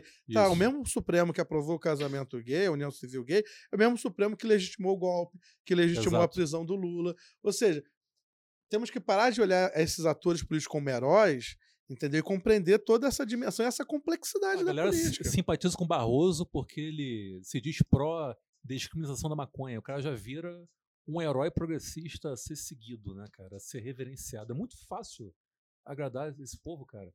Você qualquer. Porque, cara, o mínimo que eu espero de, de um ser humano, um ser humano com um mínimo de dignidade, que ele seja antirracismo, que ele seja é, antimachismo, antipatriarcado e anti-homofobia. E por Sim, aí sim. vai. Não é questão de ser esquerda ou direita, não. É questão de humanidade. de Humanidade, como eu falei, são Sim. pautas São civilizatórias. pautas Isso, isso. É o civilizatórias. mínimo do mínimo, pautas cara. civilizatórias. E a gente vive uma espiral tão louca hoje que coisas que são marcos civilizatórios nos países hum, né, que, já, já, que, que já resolveu, é, é, já passou dessa fase de Isso. debater isso ideologicamente. É, aqui ainda é questão de comunismo, né? É, é- é, sei lá, é, é, é uma psicodelia política constante que a gente vive. É muito, muito louco isso, cara. É é uma encruzilhada. Você tá falando de que a direita, tu falou que a direita reconhece melhor os seus inimigos, né? Tu acha que no caso da esquerda a gente tem essa dificuldade? Porque, cara, a esquerda é, é um espectro muito amplo. A gente está aqui falando no caso da Uhum. esquerda revolucionária dos comunistas. Que o que dificulta muito isso também é o fato de termos inimigos dentro da própria esquerda. né, Sim, cara? sim. A esquerda liberal, por exemplo, é um caso clássico. Cara, nós temos diversos, centenas, milhares de anticomunistas de esquerda. Sim, isso sim. é perfeitamente plausível. Não, e, e isso, tá, isso você vê assim nitidamente quando algumas questões e alguns debates que deveriam ser periféricos na hierarquia da luta política Sim. assumem um grau de protagonismo e colocam todas as problematizações que são feitas acerca desse debate como um inimigo a ser combatido. Isso. Por exemplo, se você faz um debate onde você vai problematizar alguma pauta que envolve essas chamadas, né, assim, ditas minorias, né, essas questões assim, Sim. você é imediatamente taxado de ser o opressor. Isso. Atacam o que ordem. você é, não o que você está falando. Não exatamente. atacam o seu argumento. Quando eu acho que nós devemos aprofundar uma discussão no interior da esquerda, inclusive dialogando com essa esquerda liberal, que, no meu ponto de vista, está mais perdida que segue em tiroteio, é, é de que é o seguinte: nós temos que brigar por libertação, nós temos que brigar por, por, por justiça, nós temos que brigar por um conjunto de coisas. A luta pela, é, pelo reconhecimento não é a luta pela libertação. São coisas diferentes, são coisas distintas. Entendeu? Existe uma parcela significativa da esquerda e que fortalece um desvio de uma parcela ainda maior que se perde na luta pelo reconhecimento, quando na verdade a luta deveria ser pela libertação. Isso. Representatividade, o que você está querendo dizer? Se, não, eu, eu- até acho que a representatividade é uma pauta importante que deve, que deva, que Sim. permear o interior da esquerda. Eu acho que a Sim. esquerda, inclusive a esquerda brasileira, tardiamente entrou nesse debate. Sim, sim. Ela reproduziu um conjunto de vícios da sociedade brasileira, machismo, Sim. é homofobia, Sim. entendeu? As, chamadas piadas né, de, de bastidores. A esquerda brasileira ela reproduz muito Hum. esses vícios, né? E tardiamente ela começou a discutir essas pautas. O problema é que como que essas pautas chegam? Quando essas pautas chegam sem estarem metabolizadas com corte de classe, elas desvirtuam a luta política sim. Elas têm que chegar dentro de uma perspectiva de uma luta de classe, uma luta maior. Ou seja, tem que ser dado um corte de classe em todas essas lutas. Entendeu? A luta, a luta antirracismo é uma luta extremamente importante. Não, eu não consigo perspectivar uma revolução no Brasil que não seja uma revolução antirracista. Entendeu? Não, não há como. Agora, é, essa pauta tem que estar permeada por, por esse corte de classe, porque senão vai ser uma luta por reconhecimento social, por, por uma igualdade aparente e formal, e não por uma libertação ou por uma emancipação da classe trabalhadora como um todo. Eu- Aí você começa, e aí eu vou citar um exemplo bem emblemático disso. Teve um debate há uns cerca de, cerca de quatro anos atrás, ou um pouco mais, na UERJ, onde um camarada nosso estava numa mesa junto com um defensor de uma pauta identitária eh, do movimento negro, Sim. que é o Carlos Moore, Que é um tremendo reacionário. que é um reacionário Reacionário. eh, dissidente cubano. Sim. Se o cara é dissidente cubano, não pode prestar. É. Mauriase, né? Isso. Lembra? E aí, nesse debate, o Carlos Moore chegou a mencionar que ele preferia ter mais Obamas do que Fidel Castro na América Latina. Isso. Entendeu? Ou seja, é, é, é, é- isso que eu estou tentando ilustrar da questão da.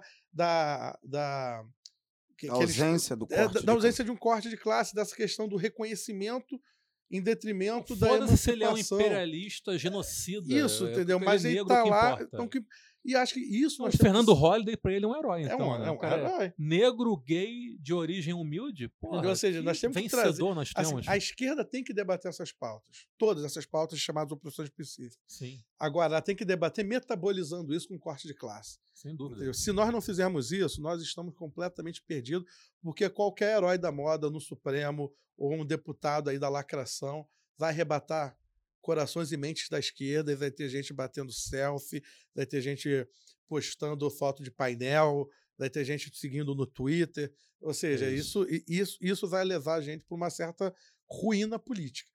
A, a luta se, se dá na luta de classes. Se nós não formos por esse viés, estamos completamente perdidos. Agora, essa, essa radical- radicalidade que você reivindica para dar. Né, para ser uma luta efetiva, e aí a luta contra quê? A luta contra o capital. É, nesse momento histórico do capital, é, será que. E aí é uma pergunta, é uma dúvida né, que me ocorreu. nesse amadurecimento das forças do capital, né? no- esse capitalismo avançado. É, é, essa- essas pautas que você diz que, que se afastam do recorte de classe, que não lutam, não, na verdade estão lutando por, por posicionamento, por reconhecimento e não por libertação. É, é óbvio que uma luta por libertação é um confronto muito mais direto e muito mais radical. É quebrar, é promover uma quebra dentro dessa dinâmica que o capital é, é- é de opressão e de exploração e de pilhagem, enfim, que o capitalismo, que o, que o capital proporciona. Se você quer representação ou se você quer posicionamento, reconhecimento, você não está se confrontando diretamente. Será que isso não tem a ver com é, é, que a luta no sentido que identifica o capital está num, num momento tão tão hegemônico, Uhum. tão forte, que se estabelece e permeia todos os ambientes, que na verdade é tá difícil você aglutinar um bloco um bloco forte para se, se confrontar diretamente. Será que não tem, não sei se você se estou me fazendo sim, entender. sim. Será que não tem a ver com esse estado de amadurecimento que o capital tem de concentração de renda e de força e de hegemonia que ele está no mundo? E isso acaba é preciso debater também a força do, do, do, do inimigo que a gente está se defrontando. Não, ó, perfeito, eu concordo plenamente. Eu acho que o assim, o capitalismo hoje, ele, con- ele- quando eu digo hoje, estou falando tempo histórico. assim, e- Sim, ele, sim. ele metabolizou muito bem opressões que são pré-capitalistas. Isso, inclusive, para poder eh, limpar um outro terreno nessa discussão, que é. Porque também essa- tem discussão messiânica sobre isso, que diz o seguinte: o socialismo vai resolver tudo. Também não é assim. Não, com certeza Entendeu? não. Assim, é o socialismo Isso é libertário. idealismo. Isso é isso idealismo idealismo. total. Idealismo barato. Claro. Ah, como vai resolver o problema do racismo? Socialismo. Quando resolver Sim. o problema. O socialismo. Quando resolver o problema do ônibus? O socialismo. Sim. Entendeu? E aí, tipo, fica uma coisa totalmente abstrata fora da realidade. É, é como falam também da educação. A educação É, resolve os resolve problemas Isso, todos. sim, É, tipo, Mais ou menos, fazendo uma é- é comparação. por- mas é meio- por aí. E É. aí- E, aí você pega o seguinte: o Um abraço, capitalismo. Buarque. é- é- essas, questões, Que- essas questões, assim, essas ditas opressões, elas não são é, opressões datadas do período histórico do capitalismo. Muitas delas, a grande maioria delas, são, são históricas na, na, na, na humanidade. A diferença é que o capitalismo soube metabolizar muito bem essas opressões, machismo, racismo, para poder potencializar a dominação de classe dele. A Ou escravidão, seja, né? É isso. Ele soube trabalhar muito bem essa- é- é- é- essas opressões. A questão é, Elas amadureceram junto com o é capitalismo. isso, com o mas é avanço isso. do O capitalismo É uma relação usa simbiótica. o machismo, exemplo, para potencializar a lógico, sem exploração sobre a mulher, usa do racismo para potencializar a exploração sobre o negro, entendeu? Ou seja, você tem é, o capitalismo sabendo trabalhar muito bem com, esse- com esses elementos. Só que o próprio capitalismo ele abre brecha para você fazer uma contraposi- contraposição dentro dos seus próprios marcos, até pela grande hegemonia ideológica que nós vivemos hoje no, do- no capitalismo, entendeu? E aí você tem um conjunto de setores que são, digamos assim, que passam a orbitar o chamado limite do possível. Assim, não sei se eu vou me fazer entender, porque é uma discussão que eu estou tentando amadurecer. Quando Fukuyama, aquele Ele canalha, né, Sim. é, disse... Assessor do Reagan, né? Exatamente, tra- chefe de, trabalhava no. Departamento de Estado dos Estados Unidos, escreveu O Fim da História. Creio eu que quando ele escreveu aquele livro, todo mundo da esquerda, socialista, comunista, bradou, não tem fim da história porra nenhuma, a história continua, não sei o que, não sei o que lá. Só que, creio também que boa parte das pessoas da esquerda, quando chegaram em casa, colocaram a cabeça no travesseiro, viram o tamanho da merda que estava acontecendo no mundo, muitos deles passaram a, inconscientemente ou Começo conscientemente, da década de 90 que você está falando, né? Queda do um- muro. Isso, e a dissolução queda da do muro, né? dessas Berlim. pessoas da esquerda começaram a pensar e a perspectivar o seguinte: talvez seja difícil Mas mesmo. é compreensível né? naquele Sim, contexto. não, claro. E aí passaram a limitar a política deles ao chamado Compreensível, ao cara. limite da, Sim, do possível da política. isso. E aí as pautas reformistas ganham muito com sem isso. dúvida. Essas pautas é, identitárias sem cor de classe ganham muito com isso, porque as pessoas passam a querer melhorar. Se eu não posso salvar o mundo, eu vou melhorar a minha universidade, eu vou Sim. melhorar o meu bairro, eu vou melhorar o meu local de trabalho, eu vou me ater às pequenas pautas, aquela coisa. Que não muito- deixa de ser um avanço também. Sim, é, né? que, que são, que são importantes. Concretamente falando. Entendeu? Agora, o importante. problema é você não conectar a luta Sim, sim. específica à luta Acabar, geral. se conformar com isso. Entendeu? né? E aí, no Manifesto Comunista, uma das coisas que Marx Engels colocam de maneira brilhante é o seguinte: um, um dos diferenciais do comunista é que ele consegue está na luta imediata e na luta geral da classe Isso. trabalhadora. Isso. Ele, ele- consegue conectar as duas lutas Isso. dialeticamente. Ele consegue Entendeu? universalizar. E, e, e- ao A luta. universalizar, ele faz avançar a consciência de classe. Aí é o, salto da- de classe em si para, Sim. para as classes para si. Ou seja, e aí um- uma das questões que eu acho que hoje, para lutar contra essa hegemonia ideológica da burguesia, que hoje em dia voltou inclusive a ser apologética, né? as pessoas fazem apologia do capitalismo novamente, Sim. é fazer o debate ideológico. Nós temos que travar o debate ideológico, sem, volto a falar, sem nenhum medo de tocar em, em polêmicas, sem nenhum medo de sermos impopulares, entendeu? Eu creio que o, o Marx Menos do que já somos, É, é difícil. tá difícil, entendeu? Até pode ser, mas eu acho difícil. Mas assim, nós temos que travar esse debate e fazer essa disputa ideológica. Nós temos que e, e aí a gente vê a dimensão do trabalho que nós temos pela frente, porque é uma luta ideológica interna dentro do campo próprio, do Isso. próprio campo da esquerda, para afirmar as ideias socialistas, a luta de classes, esses elementos. É uma ideia de disputar a população, a classe trabalhadora novamente, tentar tirar a população hoje dessa captura que ela está na mão desse setor da, da direita populista, da extrema direita. Ou seja, é um trabalho árduo para cacete. Trabalho ou seja, hercúleo. e aí nós temos que fazer esse trabalho. Mas assim, eu concordo contigo. Hoje em dia, a hegemonia ideológica da burguesia possibilita muito mais essa. É uma esse hegemonia que se reflete, inclusive, no campo progressista, Sim, por sim, intermédio sim. dessa esquerda liberal, cara. Sim, sim. Que, na verdade, é um cavalo de Troia que também tem que ser debatido, tem que ser confrontado. Sim, entendeu? e, e temos que confrontar sem medo. Confrontar sem medo, é isso. E aí entra o- é, é, é, o que a gente, dentro do debate, o que foi dito anteriormente, da, da importância da teoria no sentido de dar substância para você entender o movimento, a dinâmica da história. A história não acabou, e Marx dizia que né, a história da humanidade é a história da luta de classe. E enquanto existir capitalismo, é intrínseco do capitalismo as suas contradições, e é intrínseco a provocar a luta de classes. Então, é, é, é, não é uma adesão por simpatia, por afeto, por amor a Marx, a Mao, a Sim, Ti, sim. a Fidel, a, a- Não, o enfim. Fidel eu amo. mas eu Fidel eu digo que amo pra caralho aquele homem. A Fidel é uma pessoa maravilhosa. né? Porra, Mas. É, é da difícil não amar. é né? difícil não é amar da Fidel. própria urgência Sim. do próprio sistema. As contradições. Se você expulsa todas essas figuras por uma janela, as contradições vão permanecer. E aí, quem vai sentir essas contradições? Quem vai sentir as contradições é a população. Sim. E aí é por isso que é necessário o debate, é necessário a pedagogia, é necessário, enfim, a, a cada vez mais politizar e chamar atenção para essa questão da, ideo- da ideologia. É, a hegemonia capitalista ne- nesse, nesse, nesse momento histórico de capitalismo avançado, ela é aparente, mas ela não consegue é, esconder as contradições que são Sim. Da realidade concreta. Até porque se a gente olha para o mundo, cada vez concentra mais, cada vez produz miseráveis, cada vez as contradições são mais é, é, é, previsíveis e são mais latentes aos olhos de todos. E sabe quem está colhendo essa classe trabalhadora desesperada? Extrema-direita. A extrema A direita, extrema-direita. as igrejas. É um movimento que já começou na Entendeu? Europa e já Estão- veio estão colhendo. Brasil. Estão Sim. colhendo. O neopentecostalismo ele tem, ele tem um papel de despolitizar e, e- e- e transcender a, a, a esperança. Ele transcende a esperança, não na realidade concreta da luta para tentar melhorar concretamente a vida. Não, você transcende, você vai através da fé, que não é nada contra a religião Sim, num sim. sentido mais, digamos, direto, mas apropriação desses elementos. Aliás, tem uma frase do Marx fé. que é mal compreendida, é a famosa sentença religião ópio do povo. Sim, sim, mal compreendida sim, de fato. sim.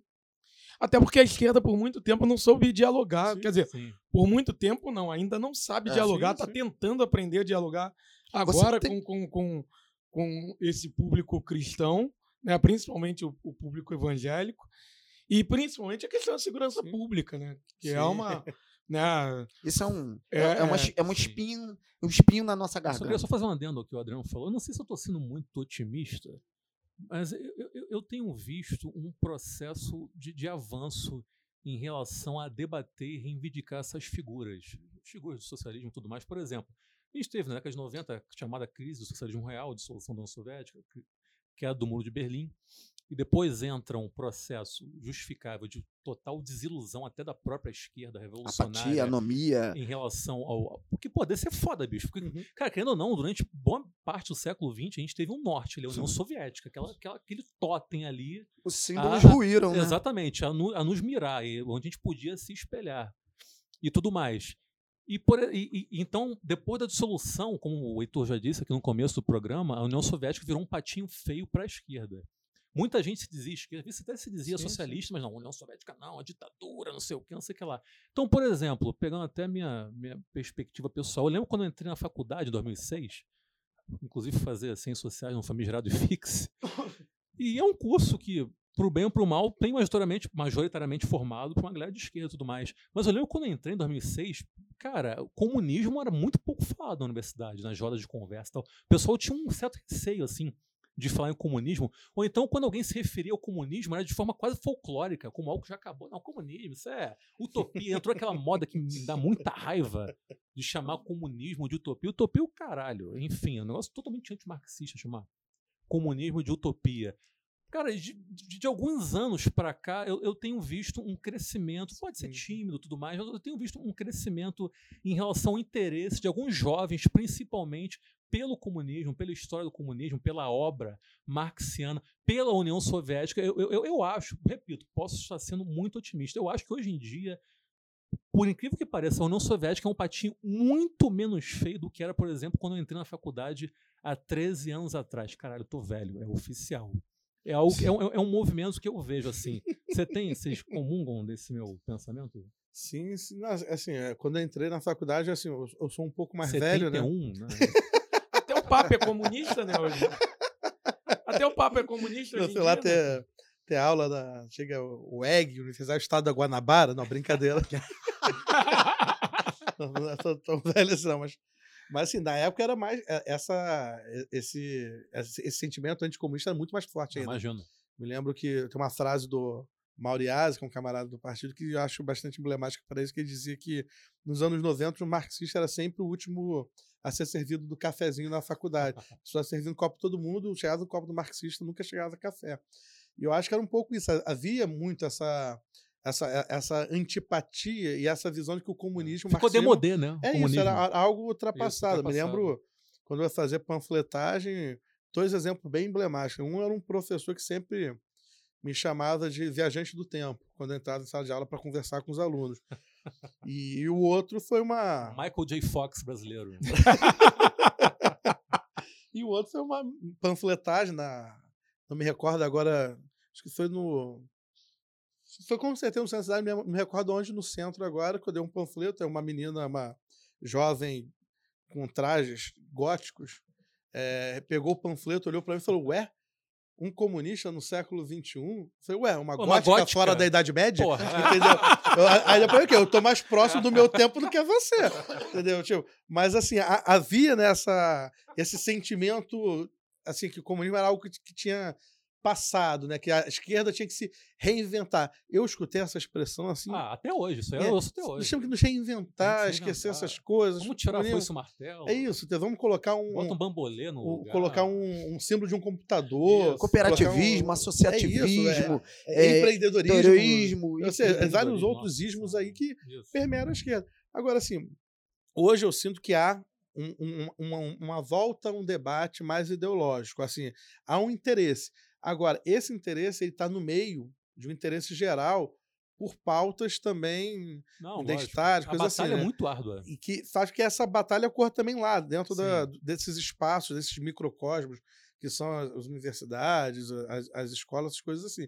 Agora, assim, de fato, eu sinto que hoje, diferente da minha época, há um debate, uma aceitação maior. Eu também vejo isso. Quem é agora? Então, Nilvio, vai. é, fazer duas breves perguntas aqui. Na verdade, são dois comentários né, que eu gostaria que você fizesse. Queria que você comentasse, já que a gente está na, na época aí sobre aguardando aí o, a estreia, que a gente não sabe quando é que, que vai estrear. O O Vingadores do- do Ultimate? Ah, Vingadores a gente sabe porque, né? Não vamos Não tem polêmica, abaixar o nível do debate, por favor. mas não tem O polêmica. Diego Souza já até fez gol. Já, Diego Souza já estreou gol já, esse ano, já estreou Não. bem. Não tem polêmica sobre a, a estreia do Ving- dos Vingadores. Mas. Mas tem polêmica sobre a estreia do, do Marighella, né? Em Sim, abril, cara. Já tem data, sim. Não, não tem Não? data oficial, não. Achei que Não. tivesse. Não, porque o, a distribuidora recuou, voltou atrás. Voltou atrás? É? Voltou atrás porque ela acha que não é o momento. E vai ser quando o momento? 2022. Então, não se sabe. Então, A insurreição popular. então, já que a gente está nessa, nessa expectativa aí da estreia do filme, eu gostaria que, que você comentasse sobre a participação do, do Marighella né, como, como deputado e como militante do, do PCB. E outra coisa também, no- no- nos primórdios do, do PCB como partido legal, partido né, de fato atuante, na- no, né, legalizado dentro do plano político nacional, eh, a gente tem uma, uma história lá um tanto engraçada, né? Na, uma atuação um tanto é, trapalhônica ali do Antônio eh, Canelas, Sim. que cometeu vários equívocos lá no, acho que foi no terceiro, no quarto congresso da, da Internacional, né? Na, na- na União Soviética. E aí queria que você comentasse também sobre esse episódio. Não, sobre Marighella, assim, o primeiro, assim, Marighella é um dos grandes patrimônios da esquerda brasileira. Né? Acho que o Marighella, Latino-americano. latino-americana, né? O- livro dele sobre a guerrilha urbana é um dos grandes, digamos assim, best-sellers da esquerda. Não, né? traduzido Sim. já até hoje. É, né? tipo assim, é um, um livro bastante. É o alquimista. da É o-. É um livro assim maravilhoso, assim. A história do Marighella é uma história maravilhosa, até porque até pela dimensão do Marighella ter extrapolado o PCB, né, de todas as formas possíveis, inclusive Sim. orgânica, né? O Marighella ele sai do partido nos anos 60, numa polêmica com o Comitê Central, da qual ele fazia parte, sobre qual seria o melhor método de enfrentamento à ditadura. E, e aí ele, ele participa de uma conferência em Cuba sem ter autorização do partido. E acaba aquele processo, ele ia sair e ia ser expulso ao mesmo tempo. Uns dizem que ele saiu, outros dizem que ele foi expulso. Mas, em geral, nós perdemos o Marighella naquele momento e ele monta a Ação de Libertação Nacional, né? A LN, que é uma organização de luta armada. E tem aquele final trágico, né? que, é, que ele ele é morto ali, uma emboscada do, do Fleury, né? se não me Sim, engano, sim. que matam ele depois de torturar é, o- a- aliados do Marighella, aquela coisa toda. Ele, como parlamentar do PCB, ele trouxe contribuições imensas, entendeu? Assim, não sei se o mundo todo sabe, mas deveria saber que a liberdade religiosa no Brasil, e aí nós estamos falando quase agora sobre a questão religiosa, né? Sim, sim. Nós devemos muita atuação dos comunistas, né? Jorge Amado, Sim, por sim. exemplo. E aí o próprio pro- o projeto o Jorge Amado também. foi projeto foi pelo trabalhado PCB. pelo Jorge Amado e pelo Marighella. É o projeto da, da liberdade religiosa no Brasil, ou seja, que garantia os espaços, garantia a libertação, a, a liberdade para manifestações de culto. Ou seja, foi um trabalho do- dos comunistas. Né? Marighella ele foi um, militante extremamente ativo dentro do Só parlamento. Em muitos terreiros baianos, década de 30, abrigaram comunistas fugindo Sim, da- do sim. Estado Novo, da repressão do Estado Novo. Ou seja, o, o, o Marighella, ele, e ele sabia transpor para a política muito bem essa riqueza cultural Sim, dele sim, como sim, baiano, filho de italiano com baiano, ou seja, ele trouxe todos esses elementos. O Marighella foi um desses de- membros desse parlamento do, de 46 do partido, né, nossos deputados, e foi um dos grandes polemizadores na questão do petróleo também. Assim, nós lançamos até recentemente pela, pelo nosso Instituto Caio Prado Júnior, que é um instituto que nós trabalhamos junto, né, de, de produção de material, lançamos inclusive os discursos do Marighella na, no período que ele foi deputado. E são textos assim maravilhosos, assim, é, Que bacana. eu até prometo que na próxima vez, e aí já estou me autoconvidando aí quando vocês Porra, precisarem, sinta-se. eu puta trago aqui um presente para vocês esse, esse material, que assim é, é um- é algo maravilhoso. Você vê o grau, a dimensão humana que era o Marighella. Marighella era um cara que gostava de futebol, gostava de samba, gostava de uma cachaça, Batida de limão. gostava do- do- de coisas que nós gostamos no cotidiano. Né? Marighella falava que a revolução no Brasil é uma revolução com cachaça, com samba, com futebol. E ele soube traduzir isso tanto no parlamento quanto na luta dele como dirigente político. E assim, é uma dessas figuras que espero profundamente que esteja bem representada no filme. Eu espero muito. muito Alô, eu, seu Jorge, hein? entendeu? eu tô torcendo muito, entendeu? Assim, como, quase como se fosse o Botafogo em campo, para que seja um Alô, Ai, roteirista. meu Deus. Ah, Disseram que a atuação do seu Jorge é. emblemática. Eu Disseram gosto que é dele atuando. visceral, Eu né? gosto do seu Jorge E agora, o, o Canelas, cara, o Canelas foi o seguinte: o Canelas foi o representante brasileiro no Congresso da Internacional Comunista. E ele simplesmente arrumou problema com todo mundo lá. Arrumou problema com Trotsky, arrumou problema com Bucari. Deu com Trotsky até. Brincadeira, entendeu? Mas, Quem não arrumou problema com Trotsky, né? Mas enfim. brincadeira, abafado. brincadeira. Mas ele arrumou problema com todo esse pessoal, ao ponto de polemizar, falando que o que o Trotsky, o que o- os comunistas soviéticos falavam não era marxismo. E como uma consequência disso, o- a União Soviética dá um parecer que o PCB não fosse aceito na Internacional Comunista, porque era um partido com uma confusão ideológica gigantesca, que tinha um quadro como Canelas, que era um positivista muito mais do que um marxista, que não de- que demonstrava a imaturidade do partido naquele momento para figurar entre os partidos Internacional Comunista. E aí o PCB ele é aceito apenas como um partido convidado naquele primeiro momento, só depois que ele é Foi aceito café com leite, Pra percebeu? valer. Exatamente, aquele que fica lá, mas não pode falar, fica no canto da sala lá, entendeu? Só, bebe o ca- só bebe café se sobrar o café. entendeu? E aí o Canela foi um responsável por essa bagunça no, no PCB. E aí ele sofreu um processo interno. Foi o primeiro processo de expulsão da história do PCB. E o Canelas foi devidamente expulso do partido pelas cagadas que ele fez na União Soviética. Expulsou foi pouco. né? Várias, várias caneladas. Que ele As deu. caneladas na A União Soviética. julgar pelo seu depoimento foi merecido. Cara, uma outra questão que eu queria abordar aqui, eu não posso deixar de falar disso. Cara, Forças Armadas. Essa é uma questão delicada. Porque, por exemplo, talvez as pessoas não saibam, mas já existiram nacionalistas de verdade, não entreguistas, e comunistas Sim. nas Forças Armadas. Né? Pô, Prestes tem origem nas Forças Armadas, Nelson Werneck Sodré, Sim, sim. o próprio Milton Temer Sim, era, era da Marinha, enfim rola o golpe em 64 e toda essa parcela de nacionalistas e comunistas são perseguidos, alguns mortos, presos pela repressão da ditadura militar que então havia, havia se instalado naquele momento. E de lá para cá acabou qualquer sinal de setor minimamente progressista nas Forças Armadas. E a história nos mostra que, ao contrário do que uma certa esquerda aí apregoa, as Forças Armadas são importantes para o funcionamento de um país, obviamente. importante. Aliás, pô, se não fosse pelas Forças Armadas, Maduro já tinha caído há muito tempo na, na Exatamente. Venezuela. Já começa por aí. Exatamente. Cara, você vê alguma perspectiva a médio ou longo prazo de tentar se fomentar novamente um, um pensamento, pelo menos nacionalista, verdadeiramente nacionalista, nas Forças Armadas brasileiras?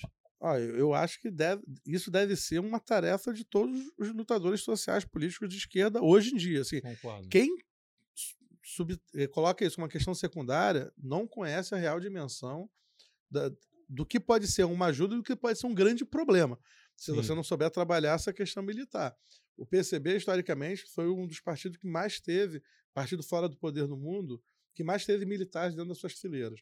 Nós tivemos, assim, boa parte dos nossos dirigentes nacionais eram oriundos das Forças Armadas. Você falou Prestes, Jocondo Dias, Salomão Malina, Dinarco Reis, Apolônio de Carvalho. de Carvalho, gigante Assim, a Plano de assim, Carvalho. Tivemos diversos dirigentes que eram militares, que inclusive mesclaram a disciplina militar com a disciplina do marxismo-leninismo dentro do, do Assim do como foi partido. feito na Rússia não Sim, soviética.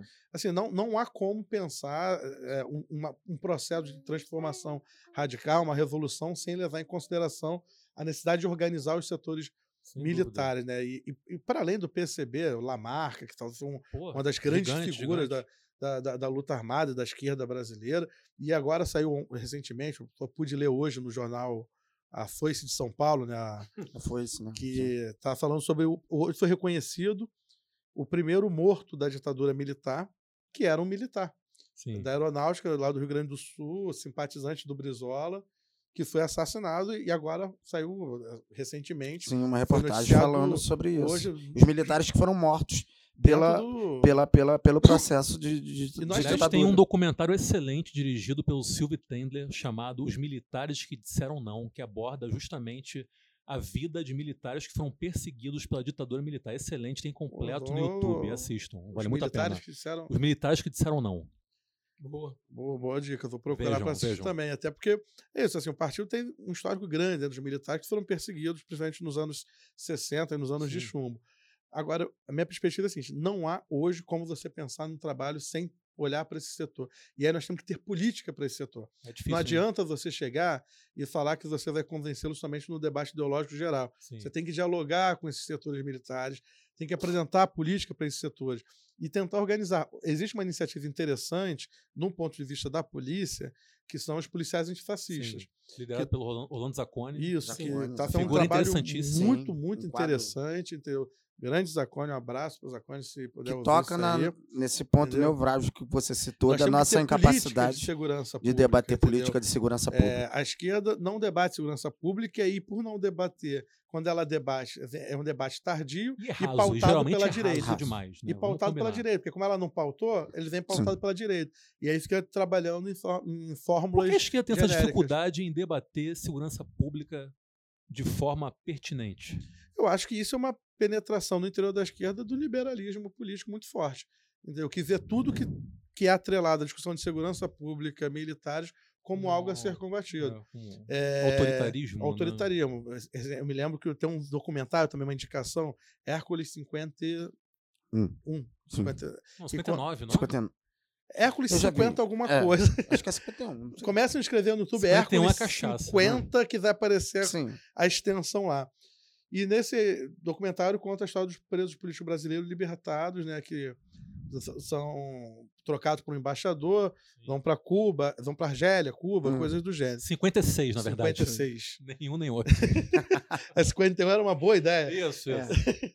E o- nesse documentário tem uma cena bastante emblemática, já naquela época, que hoje, em cima dessa discussão que estamos falando aqui, me vem à cabeça, que é quando um dos membros da esquerda da época, o nosso querido amigo, apesar das divergências, mas uma pessoa muito importante para nós, que é o Vladimir Palmeira, ele faz uma citação que é o seguinte: quando eu olhei Cuba de longe e vi aquele monte de gente de farda verde-oliva, eu já fiquei preocupado, porque um local cheio de militares não pode ser uma coisa boa. Entendeu? Ou seja, é. Assim, é, é um, um- um- certo, eu vou chamar assim, um certo vício, Aí não, meu proletário. certo Porra. vício de. É algo mais sexy do que de- Fidel na sua farda verde oliva? Entendeu? Mas eu acho que assim, ele nós, de All-Star. nós temos que debater. E com casaco Adidas. Ou sem camisa. tu viu, né? Mas assim, nós temos- Você eu, eu postou. postei, porra. Eu- Nós temos que fazer esse debate, organizar, dialogar com esse setor. Porque é isso, se eles não vão ser nossos aliados, eles têm um grande potencial de ser nossos adversários. E nós temos que tentar trazer esse setor para o nosso lado, Sim. entendeu? E aí, só essa questão do Fidel, prometo que é só uma coisa muito breve. Não, sobre o Fidel pode falar o que Não, bem quiser. rápido. O, o Nikita Khrushchev foi perguntado, quando ele voltou de Cuba para a União Soviética, se ele, ao conhecer Fidel Castro, Fidel Castro era marxista, leninista. E aí o Nikita Khrushchev respondeu assim: ó, se ele é marxista, eu não sei. Agora, eu sei que eu, como marxista, sou totalmente fidelista. Entendeu? É isso. Porque é isso, assim, Fidel Somos Castro é um fidelistas. gigante, assim, Não, uma figura dessas. Heitor, Maior latino-americano da história. sobre essa, essa questão da dificuldade que Depois o livro... Ciro Gomes, segundo Adriano. Ah, que guerreiro do povo brasileiro. Que, que Nível colocou bem sobre a nossa dificuldade de debater segurança pública e que hoje é uma pauta crucial para se comunicar com a classe, com a sociedade brasileira. É preciso, é preciso debater sobre isso, porque é, um, é, uma, é, é de uma urgência muito Sim, grande. sim. É, é algo que mobiliza a, a, a mente no, no, no Brasil inteiro. É, eu vi uma, uma fala do guru desse governo escatológico que está aí, do, do, do Olavo de Carvalho, há, muito, há uns dois anos atrás, que ele falou: olha, é preciso debater segurança pública. E Bolsonaro é o cara que está percebendo isso. Lá atrás ele falou isso. E disse- a, a, a- a- como você falou, ela- a, dire- a esquerda faz um debate tardio, pautado pela, pela, Sim. pela direita, pelo liberalismo, que é olhar para o indivíduo. Né? O problema de, de segurança pública é um problema de uma dimensão individual. A direita coloca isso. É o indivíduo, é o caráter corrompido que merece ser eliminado. A segurança, a, o- o- a violência urbana, ela advém da corrosão do caráter individual de cada um. Então você tem que eliminar o indivíduo para resolver o problema. Essa é a pauta. E quando eu debato isso em sala de aula, que eu tenho que debater nas minhas aulas, falar sobre, sobre violência urbana, sobre segurança pública, não é fácil, porque se você começa reagindo a essa pauta no sentido liberal e querendo colocar a coisa só num plano social, ah, o problema da violência urbana é só social, é só a questão Uhum. do contexto social que, enfim, que cria um caldo cultural, que, que prolifera a violência, que é um debate da qual a maioria da população brasileira quer se afastar, não aceita, porque ela vê com um olhar é, é, ligado à dimensão do indivíduo. Eu acho que a gente, a esquerda precisa fazer um debate de segurança pública mais claro e, e, e para a grande população, no sentido que o problema da violência é um problema que tem a sua dimensão social, é óbvio isso, e aí a gente tem que atacar com políticas públicas e também tem que debater sobre é, reconhecer a questão individual, a questão do, do, do, do, do, do, do- do- caráter. Porque é muito difícil conver- é, dialogar com uma sociedade pautando simplesmente numa questão só, só social, a questão da violência. Eu acho que, que isso, isso promove um, um- um entrave tremendo e fala, ah, a, poli a polícia sempre vai ser contra, a polícia vai ser sempre é, é, a serviço do- do- do- da opressão e que eu não quero papo. É, e isso acaba se estabelecendo muito mais um obstáculo do que propriamente algo que faça crescer o debate e que, e que promova uma- um avanço, uma melhoria na questão. Uhum. Não, quem tem medo é quem, quem diz né, que, a, que a questão da violência é meramente uma questão social, é porque com certeza não vive o nosso cotidiano da classe trabalhadora. Entendeu? Assim, é muito mais complexo. Entendeu? O problema da violência é um, é um- um buraco muito mais embaixo. entendeu? Você não vai resolver o problema da violência em uma dimensão. Complexo e contraditório Sim, extremo. é muito, muito. Você não, Falar aí- de valores individualistas, é, de tipo, valores Você não vai resolver esse problema. De, ah, de consumistas. e, enfim. e aí, assim, para você ver a- as dimensões desse debate, como eles estão superficialmente, somente superficialmente tocados. Aí Chega, qual a principal pauta da esquerda para a questão policial? Acaba com a PM. Hum. Aí pergunta: acabar com a PM vai resolver o problema? Não. A ideia é, então, nós vamos desmilitarizar a PM. Beleza, a Polícia Civil já é civil, não é militar. Não é militar. O CORE é extremamente militarizado. Entendeu? Ou seja, o problema não está somente na PM. O problema está em toda, em toda a lógica das- de política de segurança pública que precisa ser revista. Só que você tem que dialogar com esses atores. Eu tenho amigos que são policiais, eu tenho amigos que são PM, tenho amigos que são policiais civis, que não, e não militantes. Temos amigos militantes que, que atuam no, no antifascista, mas eu tenho amigos que são policiais. Trabalhava. Tem PM na antifascista? eu, eu creio que sim, eu creio que sim. Mas eu tinha amigo, por exemplo, que trabalhava na UPP de Cidade de Deus. E ele vinha me contar as contradições do trabalho dele como PM Sim. na UPP da Cidade de Deus. Entendeu? É, tinha amigo que trabalhava em. Ou seja, são, são situações extremamente complexas que nós temos que saber como, como, como abordar. E aí, um exemplo disso: eu fui assaltado no ano passado é, e eu fui na Quem delegacia. nunca, né? No Rio de Janeiro. E- Não, só que esse meu assalto foi um assalto assim um pouco cinematográfico. Foi um assalto durante o início da campanha, um assalto muito esquisito. Eu na- Eu tava num carro com mais três camaradas e um carro nos fechou. Saíram do carro quatro pessoas armadas de fuzil, Que susto, hein, cara? cercaram o carro, tiraram a chave do motorista do Uber. Não roubaram todo mundo, roubaram emblematicamente eu e mais a pessoa que estava com a minha agenda de campanha. Foi assim, um, um- um assalto bem, bem estranho, né? Como o próprio cara que fez o registro comentou comigo. E aí eu fui fazer o registro, cheguei lá na, na Polícia Civil, foi o registro de ocorrência, e não tinha computador, não tinha tinta na impressora, não tinha. Aí você vê o quanto não há um investimento por parte do Estado na questão da investigação, na questão da inteligência. E toda a política de segurança pública do Estado se resume à política do confronto. Não existe investimento em inteligência, investigação em nada disso. E Tem investimento para arma, para fuzil, para esse tipo de coisa. Mas não tem um investimento na, na- no treinamento, na, na inteligência e um conjunto de outros detalhes.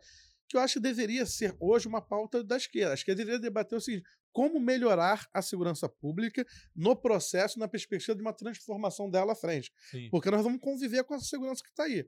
Entendeu? Nós somos vítimas de abusos dessa segurança que está aí. A população pobre, trabalhadora, negra, é violentada o tempo todo por essa segurança que está aí. Agora, como que nós podemos minimizar hoje para acumular força para uma transformação dessa segurança lá na frente? Nós vamos ter que fazer um debate de fôlego. E aí é debater que tipo de polícia nós vamos querer. Porque vão ter aqueles que vão falar que não precisa ter polícia. Eu vou falar assim, isso é um equívoco. Entendeu? Você chega em, em Uaíba ou em Cosme e diz lá pra pessoa lá assim, "Não- vamos acabar com a polícia. O cara vai falar, vou chamar quem? O Batman? E no caso lá, literalmente. É. Exato. Entendeu? Ou seja, é, é- é empurrar uma parcela da população para um, um mar de. de assim, um- um mar de tempestade sem porto seguro nenhum. Entendeu? Ou seja, nós temos que debater segurança pública, temos que debater de folho, temos que chamar esses atores para discutir. Temos que discutir com eles, com os policiais, PMs, civis, militares, bombeiros, temos que discutir né, com esse setor. Qual é o que eles estão pensando? A militarização é boa para vocês em quê? Entendeu? Não é ruim vocês não poderem reivindicar salário, vocês não poderem se organizar, terem que sofrer processos militares dentro da Hierarquia rígida. hierarquia extremamente rígida, mostrar para eles que a desmilitarização é benéfica para eles também, mas isso você vai ter que convencer eles, entendeu? E porque eles também nos olham de maneira estranha. Eles também olham para nós da esquerda como as figuras nefastas que vão estar o tempo todo falando "Aca- não acabou, tem que acabar o que é o fim da polícia militar, entendeu? É uma palavra de ordem bacana, rima até, É. entendeu? Mas a questão é o seguinte: Eu, até que- eu acho que é contraproducente. nós não vamos mudar o mundo com Totalmente. palavras é bem de ordem. idealista, na verdade. Não, é totalmente idealista. Nós não vamos mudar o mundo com Totalmente palavras de ordem. Na verdade, eles estão mais preocupados com palavras de ordem do que em mudar o mundo. É verdade. Essa que é a verdade. Infelizmente, Então, com essa frase de efeito cunhada por mim, eu acho que Com essa palavra de ordem. podemos encerrar esse bloco, né? Sim. Até porque o, o tempo corre, mas foi um debate do caralho, Heitor. Foi foda. Né, Adriano? Hum, demais. cara, estou plenamente à disposição para voltar. Não, pô, maravilhoso. Então, Aprendemos muito. usaremos e abusaremos. É, o Brasil me obriga a beber. Bebo sim, estou vivendo. Tem gente que não bebe, está morrendo. Eu bebo sim, eu bebo O sim. Brasil te obriga a beber, Adriano? Olha. Como você. Isso está virando praxe, né? O Brasil tá, nos está obrigando a fumar crack. e a coisa tá difícil. Vai lá. É, né? O, o momento o Brasil me obriga a beber é que são muitos momentos, né? É um, é um, é um, é calidoscópio de, de momentos, de imagem que nos obrigam a beber. Mas vamos lá, né? Hoje, hoje à tarde, eu, eu tava na cabeça com, com um evento pitoresco, mas o Brasil tá produzindo isso em profusão. E eu não posso deixar. Eu, é uma área que eu sou muito sensível, que é a área da educação. Não vou falar da Damares, fique tranquilo. A Iolene já foi, como você mesmo disse, Adriano Boca de Cemitério. no, no, no, no- no- no último programa eu falei dela e eu vou falar de um cara, mas os eventos se sucedem de uma forma tão, tão, tão rápida que é o ex-ministro da educação. Há 15 minutos atrás eu tinha escolhido para falar do ministro, ele já é ex. O nosso saudoso Vélez, Que não é o SASP. É, eu sempre chamo de numa, numa tarde, né? Num debate sobre questões da educação, nessas comissões aí, debatendo, enfim. E ele falando sobre planos e projetos sendo cobrado, como ele via a estrutura educacional brasileira, o que ele pretendia, até porque tá tudo muito emperrado, era, era, um, era um sai, um entra e sai de gente, nada anda. Ele falou: não, eu tenho um projeto. É, por exemplo, o projeto de- de uma administração civil militar nas unidades escolares, para mim é algo que é muito caro, para mim é algo que precisa ser. É, é- é- é- é- é algo que eu quero colocar na estrutura educacional brasileira e vejo isso é, de grande valia. E ele deu um exemplo né, de administração civil militar, ele sendo colombiano, ele viveu isso e ele foi testemunho ocular de uma política desenvolvida pelo, pasmem, cartel de Medellín, na figura do Pablo Escobar, né, que ele Esquecível Pablo Escobar. é, a dimensão Pra quem social, não né? conhece, tava na É, série da Netflix. Também conhecido como. Wagner Moura.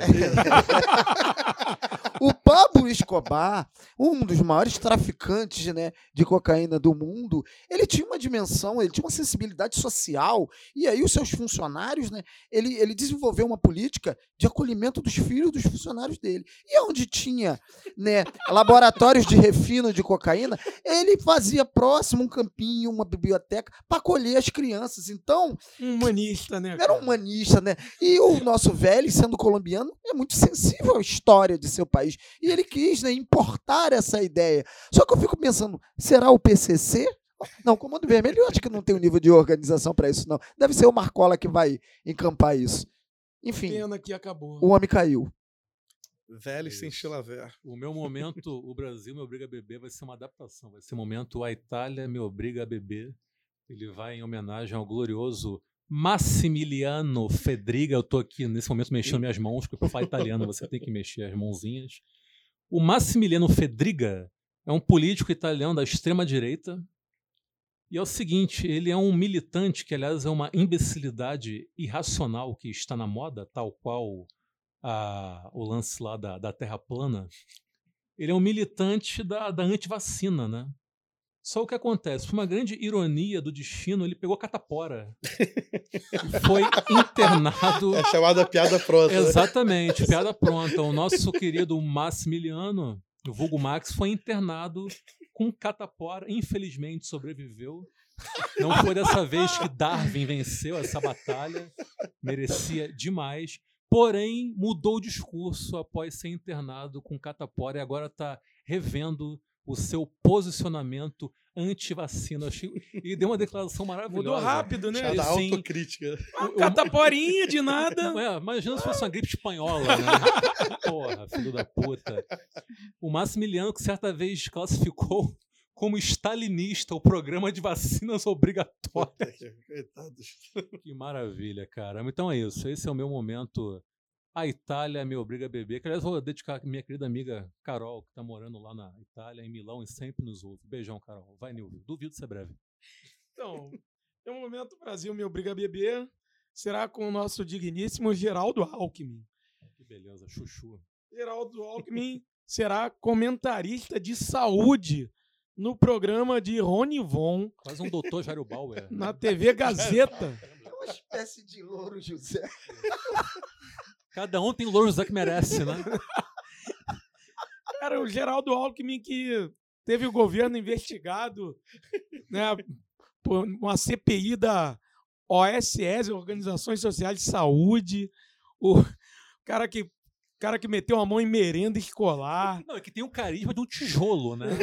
E vai trabalhar na televisão, cara. picolé de chuchu. Conseguiu perder a eleição que foi feita pra ele Pra ganhar. ele, pra ele, exatamente. Cara, eu fico A imaginando, salvação de direita tá virando um Zeca Camargo. Total, cara. fico imaginando picolé de chuchu sendo comentarista de saúde, cara. De jalequinho.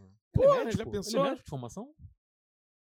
Ele é médico, né? Não, Ele é, é médico, médico, é médico, é. Médico de formação. Doutor. Porque o José Serra é economista e foi ministro da Ah, é saúde, isso, do ele é, FHC, por ele é isso médico, é, ele é médico. É, fico imaginando, né? Dublê de Drauzio Varela. Eu acho que vai dar muito, vai dar muito é, é, audiência, né? Na hora que o, momento, Rony o quadro Von- que ele fala. Rony Von com o Geraldo Alckmin na TV Gazeta. A audiência Puta que garantida. pariu. Puta merda. Então, trincheira cultural. Trincheira cultural. lá, Adriano. Meu trincheira, dentro dessa desse grande debate que se estabeleceu aí, uns defendem que é cortina de fumaça, que é factoide, outros dizem que é fruto da cabeça doentia do, do, do, do, do- Bolsonaro, mas que ele levantou essa bola aí de comemorar é, é, é, o, O aniversário do golpe. o aniversário do golpe militar, enfim. Então, é uma, é- a, minha, a minha indicação, minha trincheira cultural é um documentário, filme documentário brasileiro, que quem não viu e se interessar pelo tema para tirar suas dúvidas, e quem acha que o Bolsonaro tem razão, recomendo de ver, é um documentário chamado O Dia que Durou 21 Anos, que é um, um documentário que foi, foi produzido com imagens né, do, do próprio serviço secreto americano, que os Estados Unidos têm uma lei que, que libera para domínio público de 30 em 30, de 3 em 3 décadas os seus, os seus arquivos secretos, né, de, hum, não sei os ultras, mas alguns eles liberam. Então, uma pesquisa de um, de, de um jornalista e de, um, de, de seu filho, que é cineasta brasileiro, teve acesso aos arquivos e montou esse documentário com cenas reais, com áudios de Kennedy, Lyndon Johnson, enfim, toda a galera que preparou o golpe militar nos Estados Unidos e toda a comunicação com te, com, que teve aqui com um grande com alto oficialato para poder ditando os rumos né, do, do, do golpe da ditadura. Então, não fica pedra sobre pedra sobre argumento de que ah, nos salvou do comunismo. Nada a ver, não tem. O documentário deixa muito claro qual era a intencionalidade da política dos Estados Unidos aqui, como ele como deu cabo desse projeto e como o, o, o, os oficiais, os militares brasileiros serviram né, a, a, a nação americana para dar cabo dessa empreitada política e que se configurou numa ditadura e que durou 21 anos. Então, a trincheira cultural, o dia que durou 21 anos, tem no YouTube completo. Excelente. A minha indicação vai para o melhor filme que eu vi nos últimos tempos, um filme chamado Sorry to Bother You, não tem tradução ainda para português. A tradução literal seria tipo Desculpe te incomodar, desculpe incomodar você. Filme dirigido por um cara chamado Boots Riley. Aliás, é o filme de estreia dele, eu fiquei muito impressionado com isso. Esse filme narra o improvável encontro entre Karl Marx e Bojack Horseman. Não de forma literal, de forma metafórica, por favor. A história é a seguinte: é um rapaz, um rapaz negro, morador de Oakland, fudidaço, desempregado, mora na garagem da casa do tio dele, que aliás é interpretado pelo. Nossa, quem, como é, quando é aquele negão fortão? Aquele negão fortão, cara. Nossa, me fugiu o nome dele agora. Vocês conhecem ele, gente. Aquele negão. Não, não, não. Aquele negão fortão que tá no Brooklyn Nine-Nine. Nossa, me fugiu o nome dele completamente agora. Enfim, vocês sabem de que eu tô falando. Eu sempre tenho alguns momentos de amnésia nesse programa. Enfim, ele está desempregado, consegue um emprego como operador de telemarketing e tem que vender um produto e tal. No, no- no início ele tem muita dificuldade, não consegue. E o colega dele, interpretado pelo Donny Glover, né, eterno máquina mortífera, ele dá uma dica para ele fala assim: rapaz, o negócio é o seguinte, para você vender aqui, você tem que usar a sua voz de branco. Ele, porra, como assim? Minha voz de branco é sua voz de branco. Aí ele dá o exemplo para ele. Ó, faz essa voz aqui. E quando ele faz a voz de branco, ele é dublado por um ator branco, sabe? É um negócio bem divertido. Então ele começa a fazer essa voz de branco e começa a vender pra cacete o produto e vai crescendo dentro dessa empresa.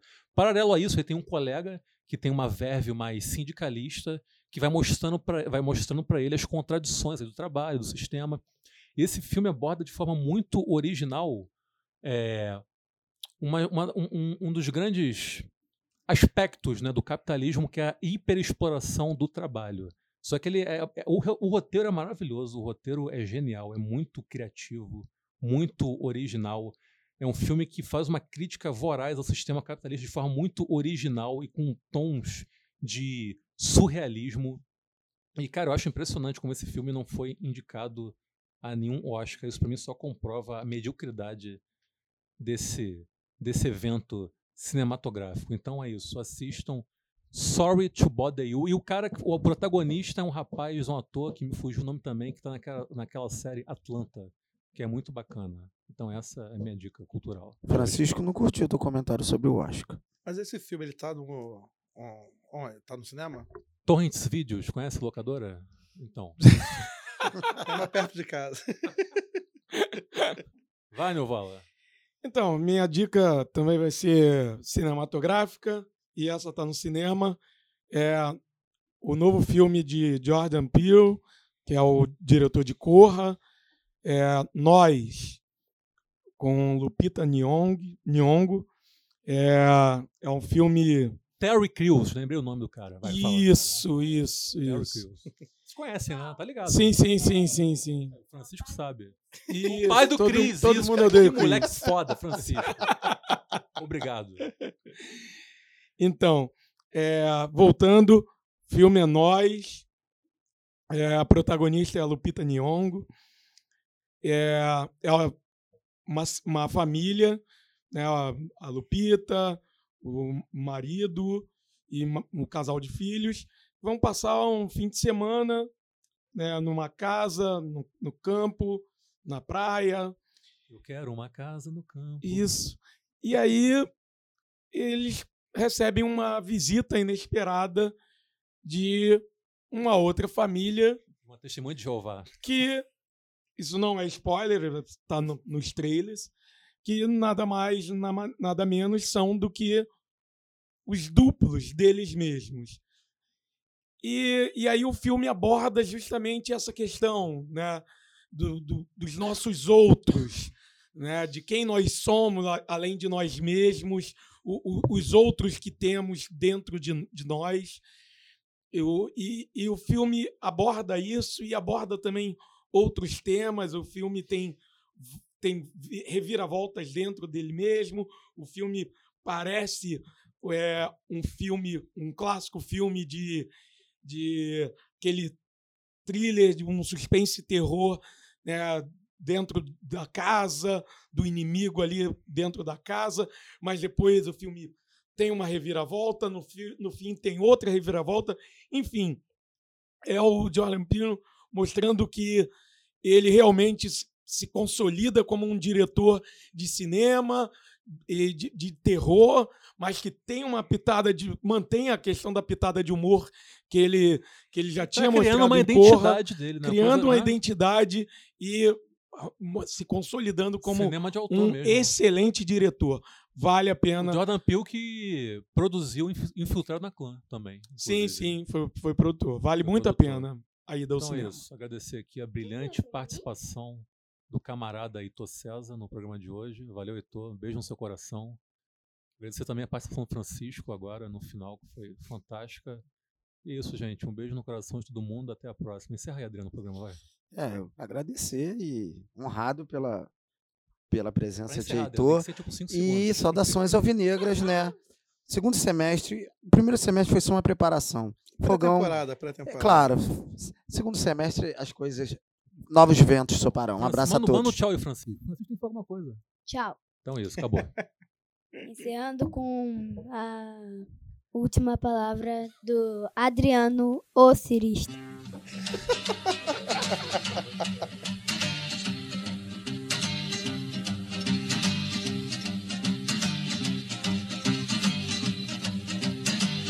Anastácio Pimpinela, em roupão de cetim, atirou-se da janela pensando que era o fim. Escreveu no testamento com tinta perfumada que ninguém o privaria da propriedade privada.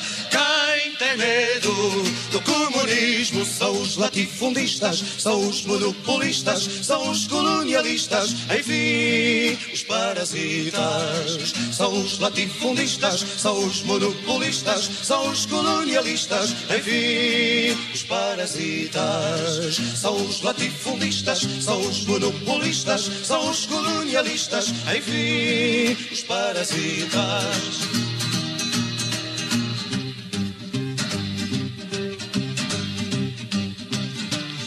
Agapito, rapazote, grande latifundiário Pendurou-se num barrote para não pagar o salário. O resto da canalha, capatazes e polícias. Embarcou para o Brasil para reforçar as milícias. Quem tem medo do comunismo São os latifundistas, são os monopolistas São os colonialistas, enfim, os parasitas. São os latifundistas, são os monopolistas São os colonialistas, enfim, os parasitas. São os latifundistas, são os monopolistas São os colonialistas, enfim, os parasitas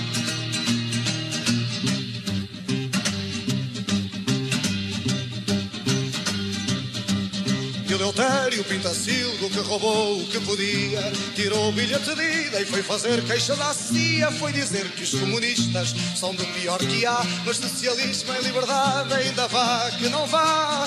Quem tem medo do comunismo São os latifundistas, são os monopolistas São os colonialistas, enfim, os parasitas São os latifundistas, são os monopolistas São os colonialistas, enfim, os parasitas São os latifundistas, são os monopolistas São os colonialistas, enfim, os parasitas